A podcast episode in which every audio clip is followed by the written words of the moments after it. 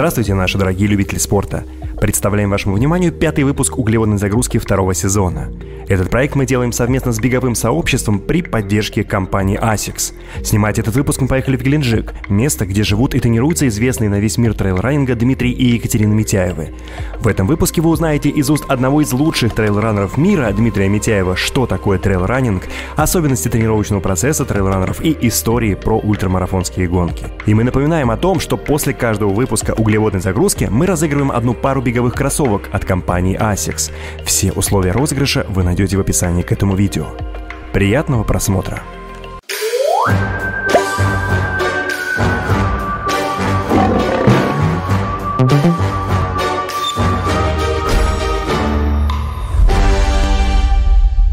Ну что ж, давайте, во-первых, поблагодарим славный город Геленджик, Да, это прекрасное место. Славный гольф-клуб города Геленджик, где мы сейчас восседаем То есть место, куда можно приезжать, реально оттягиваться. сто процентов. Не, ну посмотри вокруг, что здесь происходит. Здесь просто невероятно. Это, ну, европейского уровня место. Очень люблю это слово. Европейского уровня? Да, Ну и у нас гости, между прочим, мирового уровня. это так. Многие, кстати, его знают под именем Дмитрий Митяев. Как вам два дня, проведенные вместе с легендой? Мне, ну, во-первых, обгорела шея. Забили, за- за- за- забились э, квадрицепсы на ногах. Что еще было? Стерлись мизинцы. Но я очень много узнал о трейл-раннинге, и теперь хочется, хочется попробовать. Все-таки под тарелку их делаем. Все, началось. Когда все взорваться. И не слышно, да? Давайте все-таки для начала, как в любом научном дискуссии, определимся с терминологией. Дим, что такое трейл-раннинг? Да, наверное, все, что не по асфальту, все, что нас вокруг окружает, поля, горы, все это трейл-раннинг. То есть куда мы хотим, куда глаза глядят, побежали, что рядом есть, любое бездорожье можно назвать трейл-раннингом, но а, в целом, конечно же, для трейл-раннеров, тех, которые прям в теме и бегают, все-таки трейл-раннинг больше ассоциируется с бегом по горам. Но ни в коем случае я не хочу сказать, что гонки, там, которые по песку проходят или по равнине, что это не трейл-раннинг, но просто круче, наверное, интереснее, красивее, по крайней мере, с моей точки зрения, почему я люблю этот вид спорта, когда все это в горах происходит. Ну, вы сами, вот, например, да, вчера мы гуляли по горам, и все эти закаты, рассветы, постоянно меняется картинка. Ну, не знаю, это главная ценность этого вида спорта. Есть э, вообще подразделение трейл-раннинга? Просто я слышал такие названия, как Skyrunning. А я помимо этого слышал еще XL, L, вот это все. Вот нам надо сейчас определиться, да? Давай рассказывай. Просто а, чтобы мы понимали, во-первых, и наши зрители тоже, а, с чем это есть и куда а, суваться. И более того, нашим зрителям надо сказать, что странно было бы, если мы про трейл говорили бы где-то в закрытом помещении, без ветра и дополнительно И- и- сопутствующих. без вида. Да, поэтому вам еще дополнительно, помимо э, звуковой дорожки в виде Дим Митяева, который вам сегодня все расскажет, еще немножечко лета из Геленджика. Вот так вот. Это лишний повод, В уши. если вы слушаете подкаст, зайти на YouTube-канал и посмотреть еще, как это выглядит на картинке. Да. Давайте. Но, наверное, начнем с того, что существует два вида спорта – альпинизм и легкая атлетика. И вот трейл-раннинг официально, как уже три года, дисциплина легкой атлетики. Скайраннинг – дисциплина альпинизма официально. Но в целом разницы именно в самих видах спорта настолько все смешалось. То есть многие гонки даже проходят, например, там, да даже в России, взять, например, Конжак гонка. Она проходит как этап э, Кубка России, например, там, по трейл-раннингу, а, также и чемпионат России по скайранингу, например. И все это в один момент происходит. Хотя по правилам к скайранингу, например, гонка, она не будет подходить. Но есть определенные, как бы, скажем так, звездочки, что она может при каких-то там условиях. А, изначально задумывалось как, что скайранинг все, что выше 2000 метров, а трейл-раннинг, да, все, что высота, а, не набор высоты, а старт. То есть, подожди, правильно я понимаю, что если ты бежишь по прямой на высоте 3000 метров, то это уже тоже можно считать скайраннингом. А, Без есть- набора. Есть, определенные еще критерии набора высоты, градиентов, но это постоянно все с каждым годом немножко правила меняются. То есть, наверное, ну, не столь логично будет назвать, если просто мы где-то там вышли на какой-то глетчер, да, ровный и бежим. То есть, ну, не совсем это будет скайранинг. Да и вообще, как бы я говорю, это все с точки зрения правил, как изначально задумывалось, чтобы не было противоречия именно между самими дисциплинами. Но все это смешалось, и все гонки проходят э, просто как им выгоднее, наверное, в какой серии быть, э, кому относиться. Поэтому что трейл-раннинг, что скайраннинг, э, разницы здесь нет. Но в самом скайраннинге, например, есть дисциплины. Это вертикальный километр, скай, а, марафон и ультра. Это в скайраннинге. Чемпионат мира проводится раз в два года. А, На чемпионате мира марафон дисциплина. Когда чемпионат Европы проводится, скай дисциплина. Остальные дисциплины присутствуют э, ежегодно. Но чемпионат мира и чемпионат Европы в целом, он как бы не столь престижный считается в этой дисциплине, в основном просто отдельные топовые гонки. В трейл-раннинге с точки зрения э, дисциплин тоже в этом году произошла реформа, и получается сейчас все это разделилось на XS, э, S, M, L, XL и XXL. Соответственно, самая короткая, не скажу до скольки-то километров, ну, грубо говоря, гонка, например, там 10 километров какая-то, она будет к XS относиться, а XXL это все, что уже совсем там 100 миль там, и дальше. То есть гонок существует очень много, а, с каждым там, годом, там, не знаю, там, в каждой стране появляются везде-везде, потому что ну, в любом городе есть вокруг, там, не обязательно горы, какие-то поля, и людям нравится природа просто, и выйти пробежать на природе, это классно, и это стало все вот называться как раз трейл-раннингом. А, Для чего сделали это разделение? Чтобы, наверное, проще было выявлять лучших в дисциплине, потому что есть э, сайт э, ITRA, и там есть performance index, и вот как раз этот performance index, это как вот, например, если в марафоне каждый поймет, там вот 20 человек бежит марафон, что он бежит как бы, ну, его уровень. А в трейл-раннинге же непонятно. То есть одно дело мы будем бежать вот по таким красивым зеленым лугам, да, а другое дело будем бежать, э, где будет такой же градиент, но будет грязь. И поэтому сделали вот performance index, это баллы, которые присуждаются. А, И вот в каждой дисциплине уже более-менее можно понять, кто сильнее, кто слабее. сложности прохождения трасс э, и времени его прохождения. Да, там критерии, как раз в этом performance index не учитывается уровень стартующих атлетов. А, Потому что многие думают, что сильно зависит, например, если я бегу эту гонку, у меня там изначально мой перформанс-индекс, например, 915, то и другие получат, несмотря там, проиграв даже мне час, тоже больше баллов. А в самой системе это не учитывается, учитывается как раз вот перепад высот, а, расстояние, и там определенная формула, которую они придумали, Ну, то есть любители тоже могут получать э, наравне с профессионалами, если показывают подобные... Как раз все, каждый получает э, финишировавший. Э, Финишер каждый получает э, эти баллы, и это и является, то есть в трейл-раннинге таким мери- мерилом, я не знаю, кто сильнее, кто слабее. То есть, получается, не нужно хвастаться, сколько ты бежишь километр. Да. Вопрос э, Заходишь, индекса. заходишь на сайт и Performance index. смотришь, Размер индекса. Да. Размер индекса. А, исходя из этого, это очень сильно напоминает теннисный да, э, расклад по листу. Скажи, пожалуйста, топы это сколько? Вот в теннисе принято считать, что если ты завалился в топ-100, то ты уже есть на карте тенниса. Топ-50 это, соответственно, уже где-то там есть деньги. А, В трейл-раннинге, в принципе, ну, по топ, наверное, нет. Вот как раз если по баллам, например, сказать, то считается супер мировая элита, э, топ, как бы она называется, а, топ-элита, это выше 900 баллов. Потом 880, э, 900, могу плюс-минус 5 баллов ошибаться, это считается просто элит уровень. И вот э, International уровень это 840-880, это я сейчас про мужчин говорю. И вот 700, кажется, 90, 840 это российский уровень.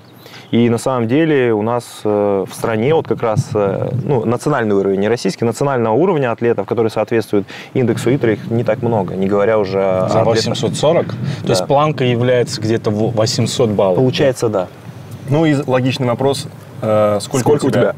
915. 915. Я жевал. 915 это фактически ты суперэлита. Да, да. Вас таких в мире А, нет, э, у кого именно... Катя и Дима. У женщин чуть, то есть у женщин чуть А ниже сколько это у будет. Кати? А, у Кати 745, но у женщин, соответственно, это те же баллы они получают. То есть по сравнению с мужчинами, ну, например, э, что ты 745 получишь, если пробежишь, например, такой же результат покажешь, что Катя, что, например, Катя получит. То есть нет э, разделения. Да, да, да. А, так вот, э, по Сколько у вас таких э, с таким точно. индексом, как у тебя? А Если брать все дисциплины, начиная как раз вот от самых коротких, то таких наберется достаточно, у кого выше 900 баллов. Это наберется ну, порядка 30 человек точно. А если брать именно дисциплины, в которых, например, я специализируюсь, это марафоны больше, то ну, примерно моего индекса... А, да я скажу, я шестой или седьмой именно в своей, в своей дисциплине, в которой специализируюсь. Когда ты вышел на этот уровень э, по баллам? Ну, Сколько с, ты там каждым, с каждым годом как бы уровень рос, и вот последние два года уже, в принципе, из топ-3 я как бы, ну, вообще не вываливаюсь, и учитывая, что самые топовые гонки бегаю, но в прошлом году у меня уже в 18 даже году уже выше 900 был средний индекс. А он накапливается, этот индекс, или это каждый год обнуляется и заново? Именно total индекс, он считается за последние два года 6 лучших стартов. Ага. Пытаюсь понять, как его заслужить. Не, общий, общий очень напоминает мне эта история теннис. То есть, а, а на следующий год тебе нужно защищать эти, этот старт? Просто если, То есть, если, чтобы да, сохранился если балл. гонка, то есть за последние два года, если у меня 6 стартов эти вот есть лучших, они остаются. Если с момента старта два года проходит, соответственно, он вылетает, и какой-то другой из моих стартов э, ну, подтягивается в эти 6, баллов, 6 лучших гонок. При регистрации на гонке есть какое-то, ну, не знаю, там, преимущество, что ты такой атлет? Да. Или порог входа на гонку. Ну, в принципе, мы на все гонки нас как бы... ну, 90 Wildcard? Да, приглашают. Ну, это и- у вас. А если говорить про любителей, э, там Да, есть. должна быть какая-то квалификация Да. для того, чтобы... А, есть топовые гонки, например, такие. У нас самая главная гонка – это Ultra-Trail du Mont-Blanc. Это там 5 гонок вообще. И основная гонка – это 170 километров через три страны. Это Италия, Франция а, и Швейцария вокруг Монблана. Так вот, на эту гонку обычному человеку, чтобы попасть, нужно пробежать э, несколько гонок. Э, Сейчас немножко систему поменяли, но последние годы было именно, что три, три гонки по 100 километров он финиширует, набирает 15 баллов за последние два года. Если он эти баллы набрал, он участвует в лотерее. И, соответственно, повезло, не повезло. А если человек вот как раз соответствует критериям, то есть я не помню, сколько там входной порог, но мне кажется, 850 баллов, и человек может уже без лотереи заявляться. Wildcard-ом Да. заваливается. Если 890, он может и без взноса заявляться. Ну, то есть э, топ-элиту, конечно же, везде приглашают. э, ну, это достаточно удобно, потому что за две недели ты просто должен сказать, там, я еду или не еду. Но для понимания масштаба, вот ты говорил там седьмой или восьмой, то есть мо- можно так сказать, что ты э, один из самых крутых трейл-раннеров мира. Ну, то есть там, типа, один из пяти лучших. Там, один из десяти лучших. Ну, я скромный, ну, может быть так. А, Я скромный, да, поэтому да. Нет,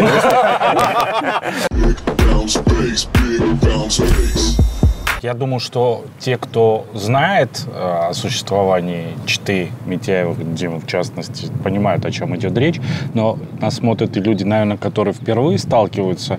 Понятно, что вот это для них будет очень интересно. Скажи, пожалуйста, кто так клево придумал, когда вы, по сути дела, в очень интересную структуру попадаете вот этой войны за баллы?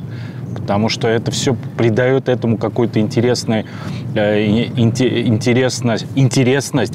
Плюс, по сути дела, вы же за деньги, да, призовые, это вся там история. Э, Призовые есть, но в трейл-раннинге они пока не такие высокие. Все больше и больше Чем гонок где? появляется. С- Да, чем э, в даже- шоссейном беге? Конечно. Хорошо, но при этом в шоссейном беге нету такого интереса, в моем представлении, сторонних спонсоров. Тот Да. же Red Bull, он, его нету в шоссейном беге. Я вот не знаю, выносливость есть или нет. Спринтеры какие-то подписаны точно. Вот выносливости, наверное, нет. Все-таки вот в триатлоне есть, да, в трейл-раннинге, то есть в таких дисциплинах. А, да, здесь основной а, заработок атлетов, в принципе, который они получают, это команды и сторонние спонсоры. То есть структура на этом вся построена, и, опять же, тебя как-то стимулируют э, ну, от, от твоих там бонусов и так далее. Они могут быть даже выше, чем призовые, в принципе, у атлета на гонке. Но все равно вид спорта развивается, и последние годы он очень сильно набирает обороты, эти призовые появляются. А вообще, с точки зрения, кто придумал, а, есть ну, вот Международная федерация, International э, Trail Running, э, ассоциация, точнее, Вот они придумали, и это очень интересно, да, и многие как раз вот за этими баллами гонятся, то есть именно вот этот перформанс-индекс. Зачем это придумали? Я думаю, цель основная была как раз вот, чтобы это, ну, человек, я говорю, просто непонятно. Вот я вот бегу там 100 километров по горам, например, там, за, скажет за 15 часов, никто не поймет, даже в своей тусовке. Ну, потому что скажет, да, там у тебя там не так технично было или еще что-то. А конкретно, когда если человек ну, бегает, это он понимает, там, у меня там перформанс-индекс там 700, да, предположим, и, и другой, о, круто там, например, там. И на старте, опять же, то есть там а, стартовая твоя, ну, не то что позиция, стартуем там мы все вместе, но именно стартовый протокол какой-то, например, там ты, ну, десятый в рейтинге стартуешь, например. Понятно, кто какой по силам, чтобы распределить, чтобы можно было более-менее ну, определить, кто есть кто. Слушай, тебе не кажется, что именно поэтому трейл-раннеры, ну, у меня, по крайней мере, такое ощущение, что трейл-раннеры, они немножечко так стоят в стороне от бега по ровным поверхностям. То есть ты когда говоришь про шоссейников, тут там все понятно. Шоссейный бегун – это любой человек, который надел кроссовки и побежал утром вдоль парка или там участвует в марафоне. А когда говоришь про трейл-раннеров, у них прямо они, во-первых, все друг друга знают, как правило. Как правило, такие более дружные тусовки. Это очень хорошо подмечено. То есть я это, я это со стороны увидел. То есть когда мы говорим там про груд, например, да, там люди верещат от этой гонки, и человек, который первый раз попадает туда, не поняв сути вот этой коммуникации между бегунами, Ну, он, он в шоке. А? Случайно. Ну, то есть, Случайно, да, все правильно. Типа решил попробовать. Он сначала находится в шоке, потому что ну, он видит там росу, э, козу, э, брод, бег там по кочке, слаз- ну то есть это дичь какая-то. А потом, когда ты делаешь это на финише, ты понимаешь, и тебя это реально засасывает. Потому что вот мы с Сашей тогда бежали груд и маленький, и я был просто в восторге, хотя мы были все в грязи, вся техника в грязи, все мокрые, там какие-то пиявки в- в ушах. Но это было круто. Бег по горам вызывает тоже какие-то ну, неимоверные ощущения с точки зрения вот, восприятия того, что ты в природе. И, наверное, вот эта вот э, система оценки друг друга, она, наверное, самая оптимальная. Она сложная, но она очень четко описывает то, что ты можешь, и как ты долго в этом варишься, и твои способности. Ну, мне так кажется.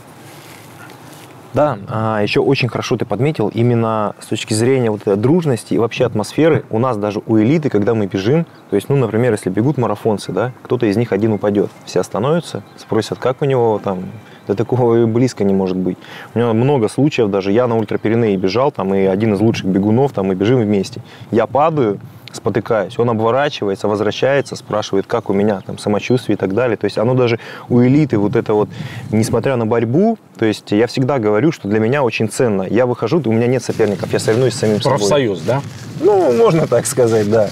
Это круто. И я с детства это, ну, вообще в целом, когда еще даже там ориентирование в детстве занимался, там тоже так- такая же обстановка, что приходишь на стадион, у легкоатлетов как-то, особенно кто на стадионе, у них сразу именно, ну, такая дисциплина в плане, немножко злые на друг друга. Вот эта злость есть, она присутствует.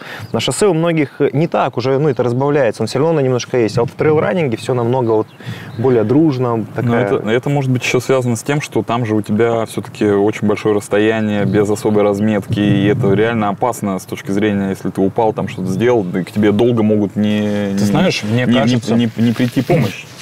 Элементарно. Ты, мне кажется, просто э, в этой истории очень много из альпинизма.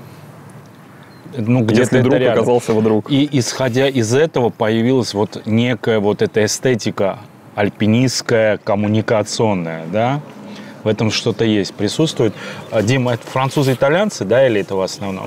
А, Испания, Франция. Испания, Испания, французы, да. Итальянцы тоже, но все-таки вот у испанцев больше всего гонок, атлетов, именно с точки зрения популярности, дисциплины в стране. Вот Франция и Испания. Итальянцы больше по велосипедам, мне кажется. А, Например, американцы, они тоже вот, ну, такие прям вот заряжены на это дело, они все мечтают выиграть UTMB главный старт, но пока ни один американец так и не выиграл. Женщины выигрывают, а вот мужики там, смотришь, тренируются, там, кошмар сколько много, кажется, ну все, сейчас рекорд будет. Да, да простят меня жители славного города Миннеаполиса. А это все белая, да, тусовка получается? Да. Почему? Не знаю, на самом деле очень много вообще а, кенийцев пробуют э, дисциплины. А что ломается? Скажи, вот ты со стороны человек, это у нас страничка этого Российского расизма, юмора. рас- Да, это как бы к этому. Спокойно. Что ломается? Есть несколько атлетов, которые вот есть, например, э, эритрийцы, если взять. Вот у них, они и в горном беге, даже если совсем чуть в сторону, но тоже все-таки по горам, и все это можно трейл-раннингом называть. А вот эритрийцы более-менее бегут, потому что у них как-то, скорее всего, силовой выносливостью, ну, более-менее все в порядке с точки зрения, не знаю, как назвать это даже генетически, а а вот кенийцы почему-то никак, даже на коротких дистанциях. Что говорит о длинных, Например, там марафоны топовые есть, или серия Зинал гонка у нас, где выходят все там люди с шоссе, которые имеют там по 13-30 там на пятерке, марафонцы, полумарафонцы. И только единственный вот э, Маму, эритриец, вот он борется там с топами, и вот он выигрывал эту гонку. В прошлом году третий был. Сложно сказать. Мне кажется, все-таки именно генетически они не тянут вот этой всей мышечной нагрузки. То есть э, у них Подожди, так... То есть шоссе он твои 11 тянет, а Да. в горку нет? Нет. И особенно с горы. Особенно с горы. Да. Именно они могут еще бежать, когда один подъем, один спуск, а вот когда больше, и многие как бы скажут, да, они просто не готовятся, там просто денег нет. Нет, даже где есть гонки, где есть деньги, где они готовятся, пробуют. И многие ребята, которые там, чемпион мира в марафоне даже, был в команде там по горному бегу, бегал чемпионаты мира по горному бегу, но все равно он проигрывает э, более там слабым ребятам. На самом деле такую параллель с точки зрения э, атлетов, у кого именно силовой выносливостью, ну не то что проблемы, у кого ее меньше, но они бегут, э, взять, например, я делал анализ такой, вот ребята американцев даже тех же, они бегут более равнинные гонки, э, хорошо, и могут, например, делать там работы на стадионе, там, не знаю, там, по пятерке катать, там, по 14.10, по 14.20 несколько раз, без проблем, там, полумарафон, там, взять, там, час 0.3-0.4 имеют. Но они, например, очень плохо покажут себя в велосипеде, например, в смежной дисциплине. А я, например, наоборот, в велосипеде лучше себя покажу, там, у меня будут намного выше ваты, чем у них, но я близко не пробегу к не по ровному. А когда мы на гонке встретимся именно на трейловой, мы примерно одинаково будем бежать. И вот, мне кажется, у кенийцев как раз вот такая же история, как вот у этих ребят, которые быстро бегут. Просто мышечно они не могут и все. Вот ты очень хорошо сейчас перекинул мостик на велосипед. Исходя из этого, правильно ли я тебя понимаю, что силовая подготовка – это основная история в горном беге? Обязательно. То есть э, именно многие вообще даже с точки зрения если велосипед спрашивают, например, там, а зачем велосипед, мы же бегаем.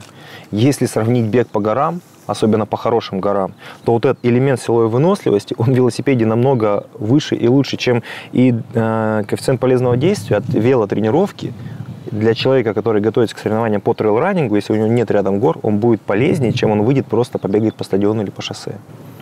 Сколько времени из твоего всего подготовительного этапа занимает э, тренировки на велосипеде, велостанке? А, Я предпочитаю велостанок больше с точки зрения именно безопасности и э, качества тренировки. То есть я могу со спуска там крутить, э, то есть ну, могу за 90 минут сделать хорошую качественную тренировку. А, Но также обычный велосипед тоже здесь приветствуется. Как бы, ну, кто как хочет, кто как любит. У меня получается иногда до 50% э, тренировок прям вот э, у меня только велосипед. Половина времени ты проводишь на велосипеде? Да, и многие ребята спрашивают, ну, то есть, сколько километров ты бегаешь, например. Если я скажу, что я бегаю уже последние, не знаю, там, э, несколько лет меньше 100 километров, но при этом я тренируюсь, да, больше 20 часов обычно. Привет дяде Давиду мы передадим сейчас, Да. который, безусловно, будет здесь. Просто тренер мой, который велосипедист, и он готовит меня бегу через вел. Сначала даже господа смотрели на меня с, не- с недоверием происходящего. Я привел, видишь, товарища, он сейчас вам ответит. Ваша, ваша банда увеличивается. Мне кажется, что придет время, э, когда бег вообще... отменят. А? Бег отменен. Это скоро. Бег ведьм. Не, бег перекат- останется. Время, время придет, что, чтобы что. А, время придет, когда и топовые марафонцы начнут использовать велосипед в подготовке. Потому что многие сталкиваются именно, то есть функционально многие могут расти. То есть потолок еще не пройден. А, но они не могут это сделать, потому что увеличив чуть-чуть объем, они начинают травмироваться. Даже вот история была с тем же Муфара, когда вот он к марафону готовился. Буквально, я не помню цифры точные, но он делал на 15 километров больше, когда, и он постоянно травмировался. Всего лишь на 15 километров нужно было снизить, и он нормально стал переваривать объем. То есть 15 километров, что это такое вроде бы, да, казалось? А вот как раз если а, нагрузку эту разбавить еще, например, беговой дорожкой в легкий уклон, когда ударная нагрузка снижается, и разбавить велосипедом, мне кажется, это очень эффективно было бы для многих атлетов. И я уверен, что через несколько лет Ну, как бы, вот вспомним вот это, и многие начнут прям активно это использовать. Если вот вернуться к, тренировкам на велосипеде, как сейчас мы услышали, 50% тренировок на велике для трейл-раннера. Ну, для меня это удивительно, потому что я всегда думал, ты живешь в Геленджике, здесь э, куда ни плюнь, везде гора, и серьезно, мы вчера убедились в этом. Я думаю, что постоянно бегаешь в гору. Ну, это логично. То есть, если бегун а, хочет бежать марафон, он должен, а, по мнению многих а, специалистов из интернета, набегивать большие объемы в тренировочном процессе. Велосипедные тренировки у тебя какого плана? Это какие-то высокоскоростные, какие-то с высоким каденсом? Или ты на низком каденсе крутишь э, тяжелые там ваты? И вообще скажи, сколько у тебя сейчас ФТП? Это тоже очень важно оценить. Особенно я думаю, что представитель ФТП-комиссии Да. это комитет по отслеживанию пульса. У него есть подразделение ФТП-комиссия. Они сейчас тоже представители ФТП-комиссии нас смотрят, поэтому им обязательно надо сказать, а то они это По, будут негодовать. по последнему тесту 445 было. А, даже несколько тестов. у Это при скольки килограммах ты сколько Ну, вешу весишь? 80. То есть это выше, чем 5,5. э, 5,5 ватт на килограмм. Так Ну, меряют там 5,6. велосипедисты. 5,6. Да. То есть, в принципе, я думаю, если я хотел бы сильно с головой уйти, то близко к 6 можно приползти туда куда-то.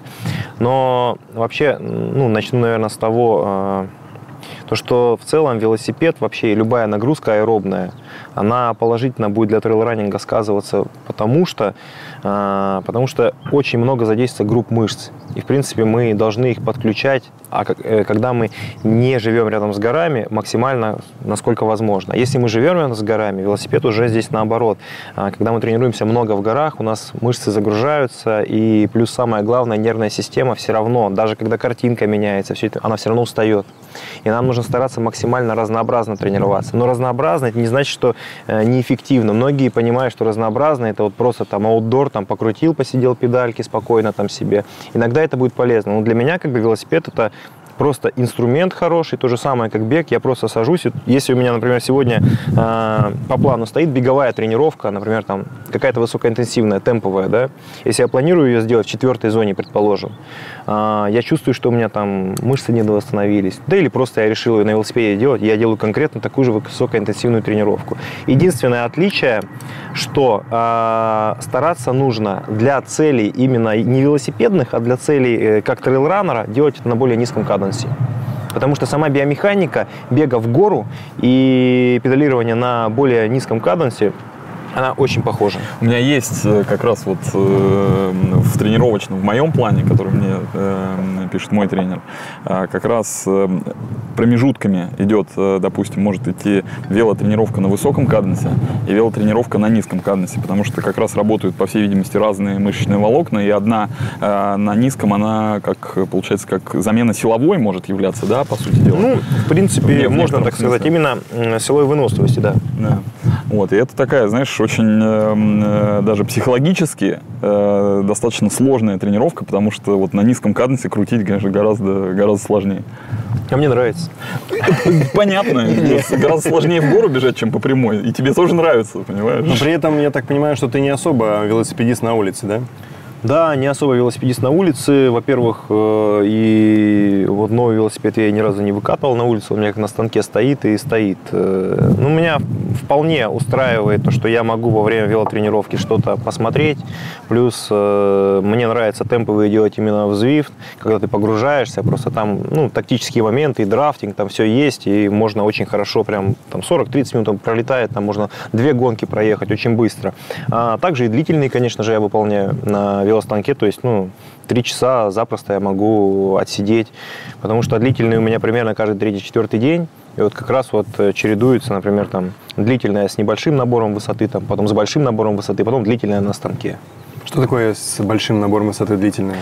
А, ну, например, если э, возьмем там за два часа можно пробежать э, 30 километров, да, предположим, но будут небольшие там холмы, и получится там тысяча набора, да, а можно же пробежать всего 15, но набора будет там 2000, предположим. Небольшой набор.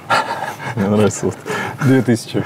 Да, 2000 И небольшой еще на велосипеде, я считаю, очень эффективная тренировка, особенно для трейл-раннинга, это короткие спринты в гору.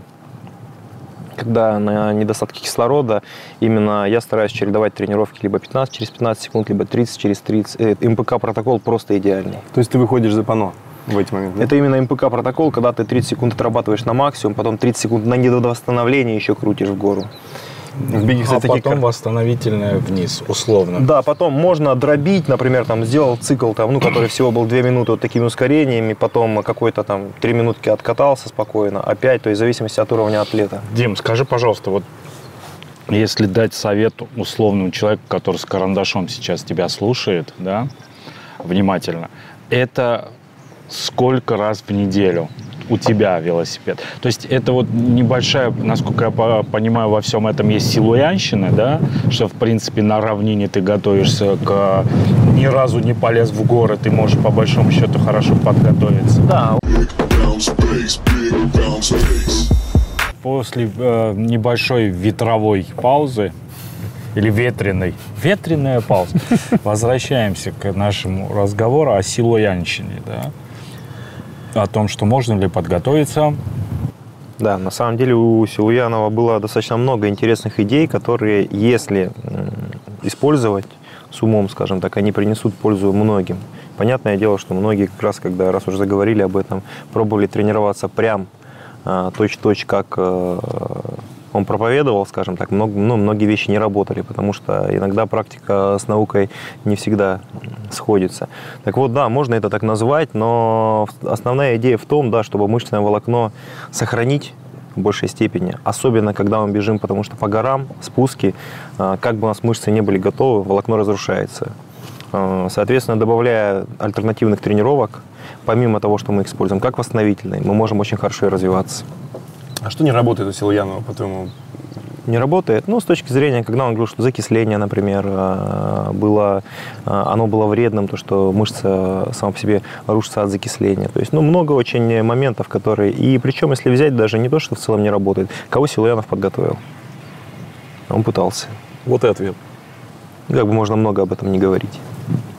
Ну, он же был ученый, он же не Нет, был он- тренером. нет, хорошо, но он по его методике конкретно, если брать полностью, кого именно из циклики, у него много, я сейчас меня закидают яйцами, может быть, из-за того, что я сказал, кого он подготовил, да, я уже прям чувствую.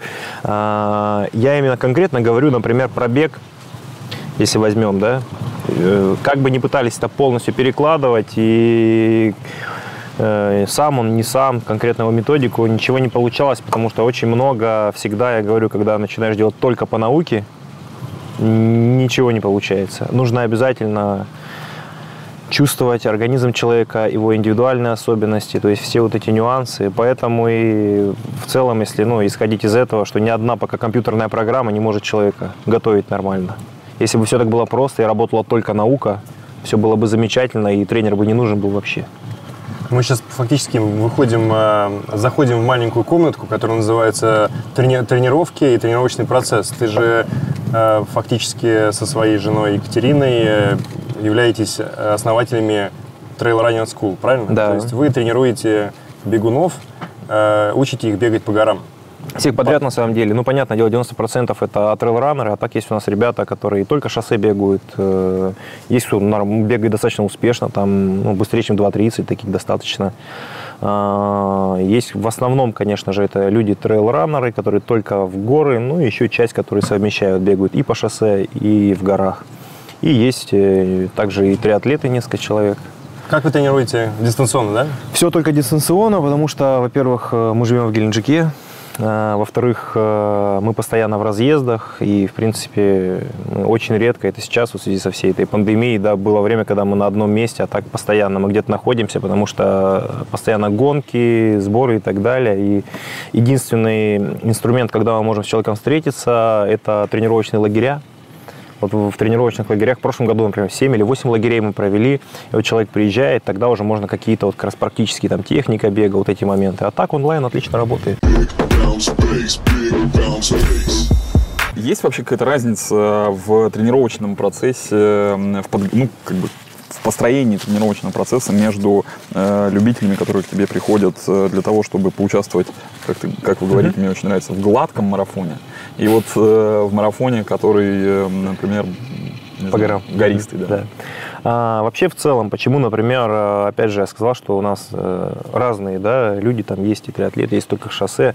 В целом, если тренер понимает э, физиологию, то есть, ну, есть у него опыт, разбирается в тренировочном процессе, то вся циклика, она одинакова по своему строению. Единственное, есть дисциплины, где за счет как раз там ударной нагрузки, где меньше, возьмем триатлон, например, да, и плюс там этих дисциплин три, то есть объем, конечно же, будет больше. Возьмем там шоссе, там ее больше, меньше, точнее, больше ударной нагрузки и меньше задействия групп мышц. То есть, соответственно, такой объем большой, именно в часах, если брать, а не в километрах, человек не может сделать. То есть разница только в этом. А в самой именно построении тренировочного процесса, если тренер как бы нормально разбирается, он может готовить ко всему. Но разница будет э, в Опять же, это будет э, как раз вот потому, что разные группы мышц задействуются. Это самое главное. Например, в трейл-раннинге намного больше нужно будет внимания уделять там, силовой выносливости. Особенно, если рядом нет гора, человек хочет подготовиться, нужны какие-то упражнения, а, плюс искать какие-то маленькие хотя бы горки, чтобы мышцы более-менее как-то готовились к этому. Скажи, пожалуйста, исходя из этого, какой а, какая валюта у тебя? То есть для велосипедистов валюта это ты работаешь через тренинг Peaks. Да. Для велосипедистов все понятно. Ваты, ваты переходят в ТСС. Мгм. Валютой подготовительного процесса велосипедиста является ТСС. Какая валюта у тебя? Это, ну, вообще Train Peaks э, замечательно сделан, и как раз э, ТСС очень хороший инструмент для тренера. Но вот как раз, э, если мы говорим о трейл-раннинге, очень тяжело все перевести на какие-то математические подсчеты, потому что постоянно меняется грунт в первую очередь, постоянно меняется перепад высот и так далее. И очень много факторов, которые э, просто программа не сможет учесть. Поэтому для меня самое главное вообще с человеком, когда я работаю, это в первую очередь обратная связь от него. И единственный инструмент главный вообще это пульсометр. То есть э, здесь по ватам существуют, например, там датчики мощности, да, возьмем тот же там страйт, например, для бега, но он не работает, потому что он не знает, что у нас под ногами. Поэтому только пульс мы можем использовать. А в целом, если суммарно, как оцениваем нагрузку, то, конечно же, это нахождение в зоне интенсивности, сколько он находился по ходу недели, и обратная связь от человека, как он э, себя чувствовал. Но опять же, тоже по пульсу, особенно для тех, кто тренируется сами, например, пришли они, ну, например, в центр, там, сделали тестирование, да, определили у них пульсовые зоны. Нужно понимать, и чувствовать свой организм, не опираться постоянно только на пульс. Например, у человека пано там, ну, 160, предположим. Он выходит и чувствует, что ему не, ну, очень тяжело бежится на 160. Он явно не на пано бежит, потому что зоны пульса у нас тоже на фоне реакции нервной системы, на фоне там, даже от того, как погода меняется, у нас они плюс-минус немножко двигаются. Вот по себе у меня, например, 148 пано в нагрузочном периоде. Когда я подвожусь к старту, на фоне отдыха, на фоне насыщения гликогеном мышц, оно становится на 8-10 на ударов больше. То есть нужно обязательно все учитывать, но все-таки к себе прислушиваться к своему организму. То есть сейчас, получается, Дима сообщил вот эту интимную информацию, что его пано – это 156 ударов, правильно? Да. Под нагрузкой 148. Да, э, под нагрузкой во время тренировочного цикла, но во время гонки оно может быть уйти ближе к 160 еще на фоне адреналина. Скажи, пожалуйста, исходя из этого, ты вчера сказал очень важную сакральную вещь, когда мы пытались за, за тобой это, ползти в гору наверх. Ты сказал вещь, которую на первый взгляд для Для бегунов. для бегунов, по, как вы называете, Гладких. гладких Гладких. бегунов, в- вызывает как минимум удивление и, не знаю, их приводит в замешательство. Ты повтори, пожалуйста, на камеру, пусть все слышат. Что главное? Самое главное время. Километров э, не существует в трейл-раннинге, скорость вообще не важна. То есть такое понятие, как темп, Нужно целевой забыть темп. про это вообще. И на самом деле, это для меня, например, это удовольствие. Я каждый раз не выхожу на тренировку и не смотрю потом, а выбежал ли я 10 километров из 40 минут, предположим, да, на тренировке, или не выбежал.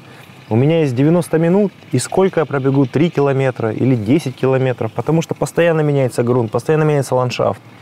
И это вообще не играет никакой роли. Это очень тяжело, особенно быстрым ребятам приходит, например, там, ну, у меня там полумарафон, скажем так, час 10. Ну, такой хороший результат, да. И вот тем, кто прям вот уже бегал, там чувствует, это вот он приезжает в горы где-нибудь там на Эльбрус, 3000 метров, и он пытается вот эти, а я же даже по 6 минут не бежал. Вот если человек не сможет забыть про вот эти вот темп и так далее, он ничего не достигнет в трейл-раннинге точно. То есть Потому что- только пульс, да? Да, да. Пульс, учитывая собственные ощущения, именно вот эту корреляцию, как у нас зоны все равно будут гулять. Это, ну, я пока еще не, пере- не пере- переварил это. Вот э, вчера, когда мы с Ди- Димой на эту тему разговаривали, ну, по сути дела, у нас был какой-то элемент водный, да, в, в- в трейл, в трейл. Дим говорит, ну, забудь, выключи все, что связано с скоростью, все, что связано с временем и так далее. Ориентируйся пульс. И это ты очень кру- круто сказал, по сути дела, это единственная возможность умереть, да, закислиться, имеется в виду выпасть, если у тебя две горки. Да. То есть а, ты условного вот этого а, борзого бегуна, который сейчас прыгнул в гору, где-то на, второй, на втором подъемчике и догонишь, и обгонишь, да, получается? а, при- приведу в пример, например, там, а, ну, заключительную гонку в прошлом, прошлого сезона, например, Ультрапиренеи. Я на первой горе, а, ну, сначала начну с того, что время победителя 10 часов.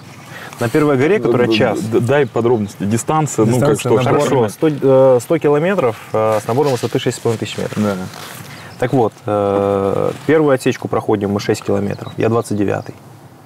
А, Забегаем на первую гору, это меньше часа. Я проигрываю 9 минут. Ну, как бы казалось, я должен все, за голову взяться, там, прибегаем, там 3 часа прошло. Я проигрываю почти 20 минут. В итоге я выигрываю 15 минут у всех. Ну, чтобы для понимания. Где, где ты сделал? Ну, серединка начинаешь догонять. И И вырубать, вторую вырубать. половинку убегать. То есть э, в твоем случае это э, в- обязательное условие, это ровность прохождения с точки зрения пульса. Да. И это должно быть для всех. Неважно, человек говорит, да я же там медленно, а как, что я шагом пойду? Конечно, шагом. Я тоже шагом иду. И то же самое на тренировках. Нужно шагом ходить, потому что на гонках в любом случае будут такие подъемы, когда мы не сможем бежать. Это, это шагом, но это шагом равносильно, как э, там, по 4 минуты бежать по ровному, да, можно в гору идти там, с таким же шагом будет тяжело. А, Поэтому здесь самое главное пульс. И, например, а, если в велоспорте, там, да, вот э, тоже говорили, а, можно одну гору там закислиться и потом восстановиться, да, здесь так не работает. Здесь нужно постоянно, ровно бежать. И неважно, пусть хоть 200 человек, 300 убежали вперед, организм не обманешь. Гонка длинная, и чем ровнее мы пройдем, вот первую половину, там, тем на второй половине мы сможем уже более-менее. Потому что я всегда, когда пишу, например, план э, себе, там, своим атлетам, я пишу конкретно, например, там, если гонка, там, я предполагаю 10 часов, да, на первые 5 часов по пульсу, а там уже организм подскажет. То есть а, опять мы возвращаемся к теме отличия бега от велоспорта необратимости закисления. А в случае с горами, где эта вероятность намного выше, то ты добрый вечер. И никакой спуск тебе не компенсирует это. Нет, а, можно, можно забежать и потом со спуска там спокойно, очень трусить, все не сильно техничный, например, да, спуск. э, С высоким каденсом. Ну, хоть с каким, можно там сесть на пенек, посидеть, грубо говоря, но это отдых, но это же будет проигрыш намного больше, то есть это нерациональное использование сил просто-напросто. Подожди, Ну, это вчера выход, для да? нас было удивление жуткое, что вот этот вот спуск, он э, напрягает тебя ничуть э, Да, не да, меньше, да, да, чем да. подъем.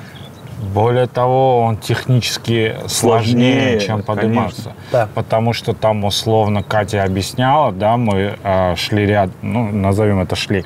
Она объясняет, что в подъем ты как бы упираешься э, руками в ноги, и по большому Тебе счету твоего баланса в этой да. истории, необходимости в балансе особой нету. А спуски это просто экстрим. Вот эти, начинаются ваши вот эти танцы с бубном, вот Именно это танцы. облачка. Нет, просто для понимания, да, сколько мы вчера спустились? Метров 200, наверное, да? э, Может быть, Суммарно с 300. небольшой Не, горы. не, сам говорит, сколько мы поднялись. Думали, что мы все умерли. А потом мы спустились и поняли, что умерли на самом деле мы на- внизу. на спуске, да. Вверх было проще. И вот это ощущение, как бы, когда включились, я вот шел с Димой, э, разговаривал, я говорю, я не понимаю, почему ноги трясутся, почему трясутся, просто начинаю, включаются мышцы-стабилизаторы, они очень сильно нагружаются, и получается, что м, работаешь ты ничуть не меньше, чем на, там, на подъеме, То есть просто другие, на спуске. вообще не отдохнешь. Вот, и потом, когда, знаешь, мы такие сели, пришли, спустились с горы, сели, я прям, я чувствую, у меня ноги так, так прям трясунец такой начинается. Еще это мне дикое ощущение. Еще очень необычное. важно было, я тоже у ребят спросил относительно того, что а как можно там, я не знаю, кисти защитить от уста, боли от- или травмы и так далее.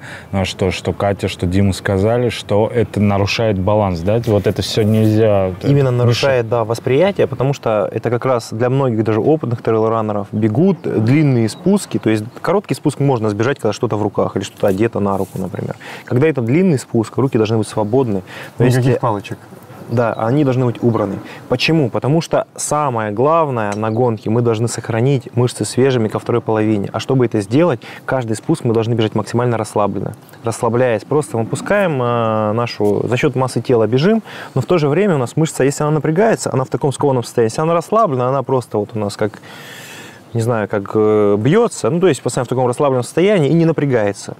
А, так вот, чтобы это сделать, нужно быть постоянно себя смягчать на каждый удар. То есть, если у нас на ладошках что-то есть или в руке, мы просто начинаем закрепощаться, и просто мы не сможем расслабиться. Поэтому очень важно, ладошки вниз, тело расслабили. Слушай, а есть вот такая история э, в гладком беге. Там такое понятие, как гора, она выглядит на самом деле просто какими-то уклонами или, там, скажем, тягунками. Но ты делаешь так, что ты бежишь, ты чуть-чуть сбавляешь темп, там увеличиваешь каденс и понимаешь, что потом на спуске ты будешь бежать в два раза быстрее, и тем самым нагонишь и Компенсируешь. вот этот вот свой подъем. Как я понимаю, судя по тому, что ты сейчас рассказал, никаких компенсаций в скорости нету в трейл-раннинге. Нет, есть. А, Конечно же, спуск мы бежим быстро. То есть, если элита бежит даже на длинных гонках, там 100 плюс, если брать, например, а, спуски пологие, где не тропы, где куча корней, камней, а такие прям беговые дороги, близко к трем минутам. И Часто из трех минут. То есть это прям отпускаешь себя и молотишь.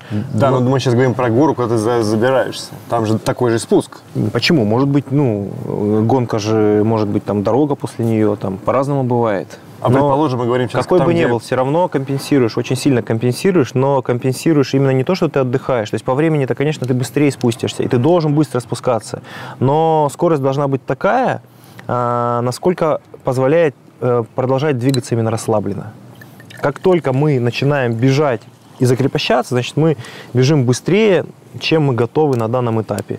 Это особенно критично для любителей, потому что многие начинают вот бегать рывками. Максимально ровный темп с горы. То есть на пульс даже можно там не смотреть. Просто постоянно такой вот бежим. Именно пусть это будет медленнее в два раза, чем мы будем ускоряться шагом идти, ускоряться шагом идти. То есть если мы сможем ровненько бежать, все получится. То есть, опять же, чтобы не вывести из себя пульс. Опять же, То правильно? есть, по сути дела, когда я спрашивал относительно валюты, то получается в трейл-раннинге единственной валютой является твой пульс. То есть ты должен досконально, идеально знать свои пульсовые зоны. Вот мы оказались родственными душами с Димой. У нас очень короткая третья зона. Когда мне первый раз сказали, что там она у меня 7-8 ударов. Расстроился? Расстроился, оказалось, Необычно. Это, Оказалось, что это еще профик. очень важно заметить. Многие пытаются зоны просто в процентовке посчитать, которые стандартные. И многие топовые атлеты, там, кто тренирует, выкладывают там какие-то посты, там, рекомендации вот с этими процентовками. Это так не работает. То есть не- нельзя посчитать свои зоны, если ты просто взял свой максимальный пульс, а потом взял... Ну, конечно, вот о чем сейчас мы и говорим, например. То есть у нас, например, э, разница от третьей зоны, да, там совсем вот она там... А есть атлеты вообще там 5-4, когда будет. А если процентовки мы посчитаем, это будет вообще там 20 ударов каких-то непонятных. критично. Да, это, это супер Ну, так, критично.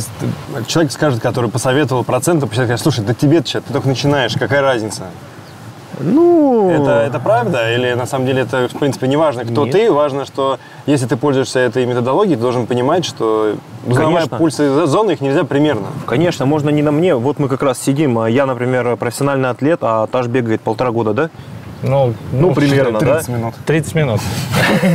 Ну, да, полтора-два Да, я года, да. Полтора-два года, да. И вот а у нас как раз та зона, грубо говоря, одинаковая. То есть, понятное дело, интенсивность разная. Это, ну, к тому же вопросу, что там пульс у всех разный, да. Так и зоны, то же самое. И эта процентовка будет разная, и сами зоны будут разные.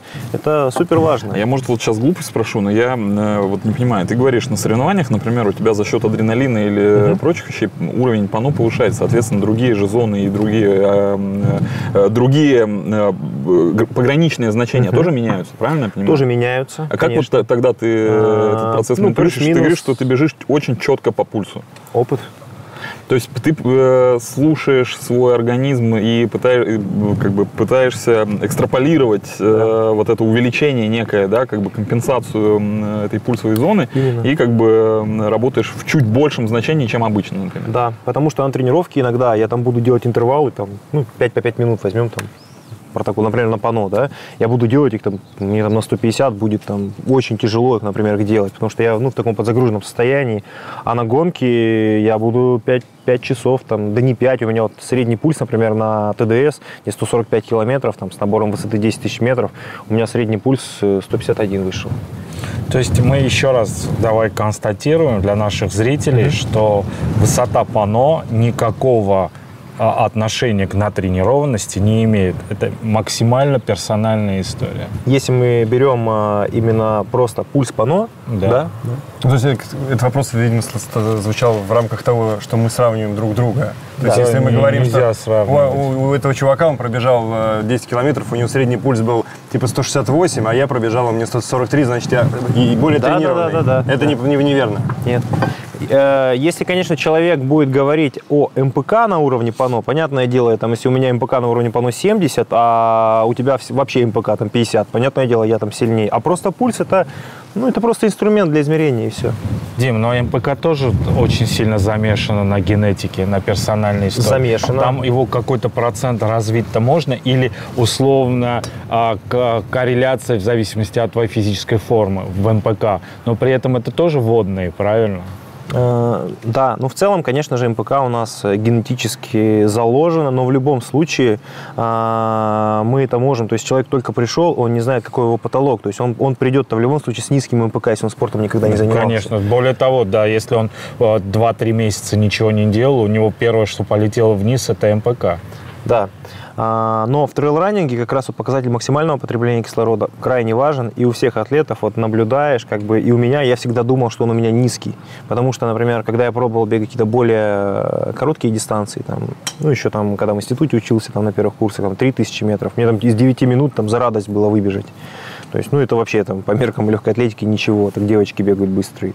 И я думал как раз поэтому, ну, там МПК как бы основополагающая. Но просто сама механика бега, то есть у меня именно я могу свой МПК развивать, когда у меня подключаются э, те волокна, которые как раз вот здесь больше силовой выносливости. И когда я делал на тредмиле уже нормальная смазкой, то есть я очень удивился, когда первый раз увидел там 70 с лишним, а потом 84, то есть, ну, и у всех атлетов, сколько я смотрю, вот, все за 80. Все за- у профессионалов. Да.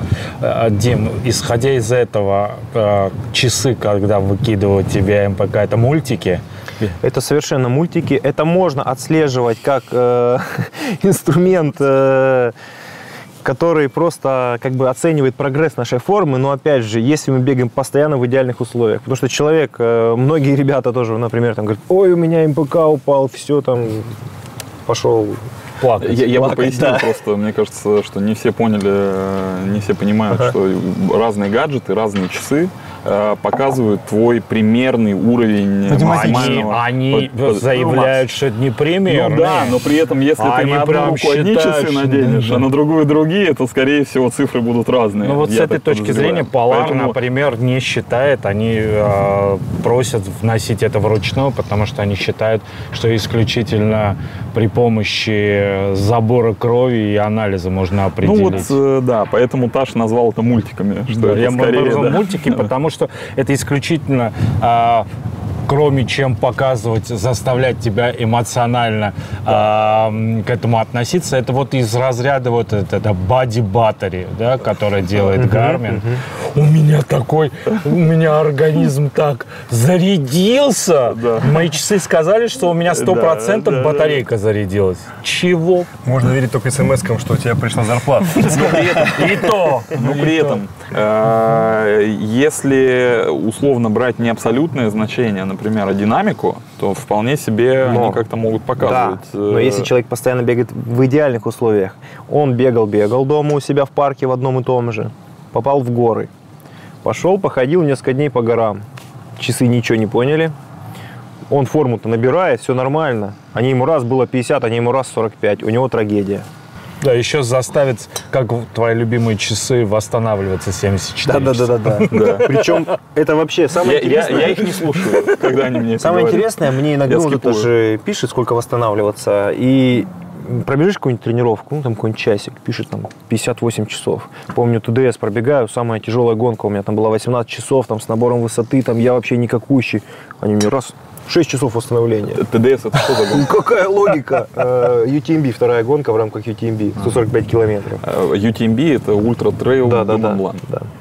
Это самое, самый Самое- крутой бренд, да? Э, И бренд, потому что как раз вот бренд правильно подмечено, потому что есть гонки уже by UTMB. А, они миру, еще делают проводят. франшизу, да? Начали какую-то? делать, и очень хорошо это развивается, успешно. И сейчас как раз они вот эту бальную систему, которая с этого года заработала, чтобы туда попасть, то есть э, можно бегать три гонки по 100 километров, чтобы в лотерее участвовать, ну, условно по 100 километров, а можно пробежать by UTMB и быть просто финишером, и уже можно в лотерее участвовать. Как-то там даже без лотереи можно эти гонки бай бегаем. То, в общем, они такую франшизу развивают хорошую. И КМПК еще просто, чтобы для всех окончательно понять, просто вот я сказал, там у меня там, ну, там 78-84 в этом пределе гуляет, а часы выше 55 мне никогда не показывают. Не верят они в тебя. Не верят они в меня.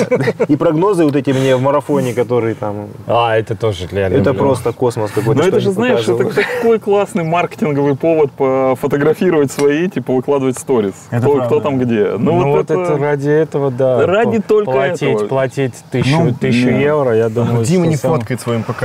Они Ой, часы да. над ним подтрунивают.